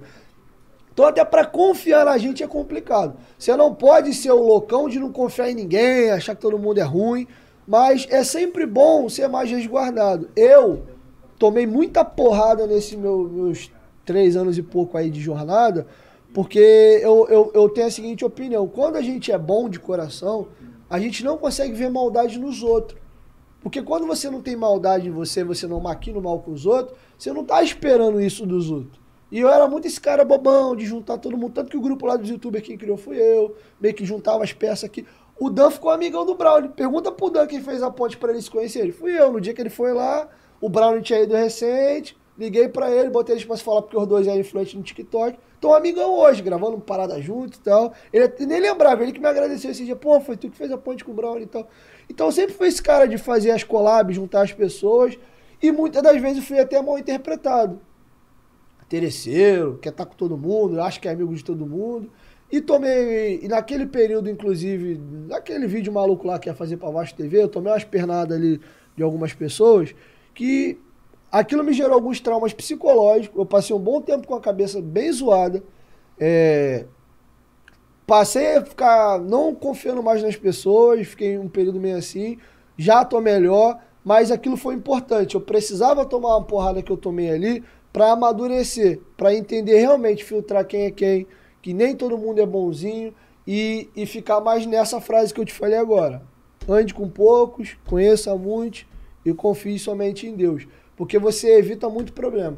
A gente que vem, às vezes, criada na família legalzinha ali, sempre bem cuidado, ó, oh, meu filho faz o bem e tal. Você começa a lidar com algumas pessoas maldosas e tu começa a tomar um monte de porrada porque tu, talvez tu é o inocentão do rolê e muita gente se aproveita de você nesse sentido. E eu fui esse trouxa durante muito tempo. Então hoje eu tô mais na minha, política da boa vizinhança. Oi, tudo bem? Legal, beleza? Se me chamar num lugar eu achar que cabe, eu vou. Atrapalhar não atrapalha ninguém. Se eu achar que dá para ajudar, eu ajudo. Mas contato eu procuro não ter muito hoje, porque infelizmente, no meio que a gente vive, eu percebo que a maioria das aproximações são por algum interesse. Hoje convém estar perto do João, eu vou estar. Se amanhã depois, por um motivo que seja, não me convém muito, pô, o João tá queimado, Pô, acho que o João tá aí, meu irmão. Sai fora do João aí, porque essa merda vai estourar em mim. E eu vi muitas pessoas dentro do Vasco, falando mais especificamente, fazendo esse movimento de pra lá, pra cá, hoje cola aqui, hoje cola ali. Fala mal do fulano, mas quando tá junto ali, aí, legal. Pô, o cara falava mal de mim, mas vou me aproximar dele agora, porque ele para de falar mal de mim. Observo tudo. E dá valor de fato às pessoas que me conhecem desde quando eu era um Zé. Eu ainda sou um Zé Ninguém. Quando eu era menos Zé Ninguém ainda, essas pessoas que me conhecem lá, que jogavam bola comigo na rua, soltava pipa comigo, essa galera que eu tenho que valorizar ainda mais, porque eles sempre gostaram de mim pelo merda que eu era. Agora eu sou um, um merdinho um pouquinho melhorado. E é isso. Não quer dizer que não tem espaço para fazer grandes amizades no meio. E eu tenho grandes amigos. O Dan eu acho que é um. É um cara que virou meu amigo. John Vascaíno é um cara que eu gosto, Fábio Azevedo. Mas hoje eu procuro manter é, esse, essa situação porque eu já me feri muito. E no grosso modo é isso mesmo. Tanto é que a gente sabe quando às vezes o cara te chama para alguma coisa porque ele já está com segunda intenção. Então eu acho que quando você atinge essa maturidade, é, principalmente na vida pública, você consegue se machucar menos. Por exemplo, às vezes o cara não é que ele gosta de tu, ele só foi legal. Eu era muito bobão assim, rapaz, conheci o cara, o cara foi maneirão comigo, pô, o cara é maneiro. Eu já começava a nutrir o um negócio, começava a ter um relacionamento, já achava que a gente era amigo. Quando não, cara, o cara só foi educado. Às vezes o problema não estava nem na pessoa, podia estar em mim também. E tá tudo certo. Então eu, hoje eu tô um pouco mais assim, que eu acho que natural a idade, eu vou fazer 30 anos, então eu acho que a gente começa a aprender. Então, podia deixar como reflexão para vocês essa frase que eu tenho adotado para minha vida e tem feito muito sentido. Irmão, gostei dessa reflexão aí. Hein? Obrigado pelo papo, espero que você tenha gostado. Foi maneiro? Foi. Aproveitou? foi Deu pra aproveitar? Foi. Não te encheu o saco não, sorvetinho? Não, deu, só o não sorvetinho, consegui tomar, que tem que falar toda hora. O sorvetinho derreteu. pagou, pagou o perrengue de Pagou, ficar te pagou, duas horas, então tá Foi tudo legal. certo. Ó, o Fora do Jogo, ele acontece no AGR Podcast Studio. Semana passada, na segunda-feira, eu tomei bronca porque eu não falei, mas agora eu tô falando, tô dando essa moral porque eles são brabos. O AGR Podcast Studio é uma família, eu vou aproveitar pra mandar um abraço pra todo mundo que compõe esse estúdio maravilhoso. A começar pelo DVD, nosso Michael David está nas carrapetas. O QR Code tá passando aqui em cima, né, DVD? Em algum lugar dessa tela tem um QR Code, você aponta o seu telefone e vem fazer o, seu podcast, o seu projeto aqui na GR Podcast. Além do DVD, tem o Thiago, tem o Marcos, tem o Farazinho, tem o Gabriel, tem o Igor e um abraço especial, lógico, pro Beto e pra toda a família GR. Vocês são demais, vocês moram no meu coração. Esqueci de alguém? Se eu esqueci, já era, né? Falei, pô. Eu gostei do DVD. É, é o nome dele. De... Rapaz, tu joga futebol? Eu já fui melhor, agora tô gordinho. Isso aqui é fenômeno no futebol. Craque. Ele tem, ele tem até um. É, a melhor coxa do recreio melhor, coxa tem, do, melhor coxa do Recreio tem o melhor podcast de futebol do planeta. É mesmo? Pod Chart o nome, depois tu escuta. Aquele belo rapaz ali que é o, que é o âncora do, do podcast. Ele lembra o neném um pouco de fisionomia, né? Do soccer. Benjamin, que É a vai de maresia, é a maresia. pra- Maresia, né? É o normaço. Tamo junto, DVD. Ó, o Fora do Jogo tá nas redes sociais como arroba Fora do Jogo Cast, no Twitter, no Instagram e lá no TikTok, onde pelo visto nós somos relevantes. Você vai lá, arroba Fora do Jogo Teste, segue a gente, não esquece. Nosso programa também tá disponível em áudio no Amazon Music, no Google Podcast e também no Spotify. Você pode ouvir essa resenha amanhã. Galera fala que o YouTube consome muito plano de dados, não sei o quê. Baixa lá, baixa no Wi-Fi da sua casa e vai ouvindo na gente, vai dando uma caroninha aí no seu transporte. O importante é você consumir o Fora do Jogo e, claro, não se esquecer de inscrever, se inscrever no canal, ativar o sininho da notificação, deixar o seu like e o seu comentário. A gente tem um canal de corte também, tem um nome muito criativo, Corte Fora do Jogo Oficial. Você pode ir lá conferir, tem cortes exclusivos. Eu sou o JP Escofano, esse canal também é composto pelo Emerson Rocha e pelo Vitor Vita, que é, além de produtor, um MacGyver e o melhor cara que serve sorvete no, no Brasil e no mundo. Um abraço especial por último pra Vitali e agradecendo de vez ao Dieguinho, Valeu, irmão. mano, Foi um prazer. Falando em Emerson Rocha, você falou de Twitter. Eu lembrei da época do. No, no Twitter. No Twitter, no ele tem que voltar. no Ele vai voltar a fazer isso aqui no Fora do Jogo, vocês vão ver. É isso. Segura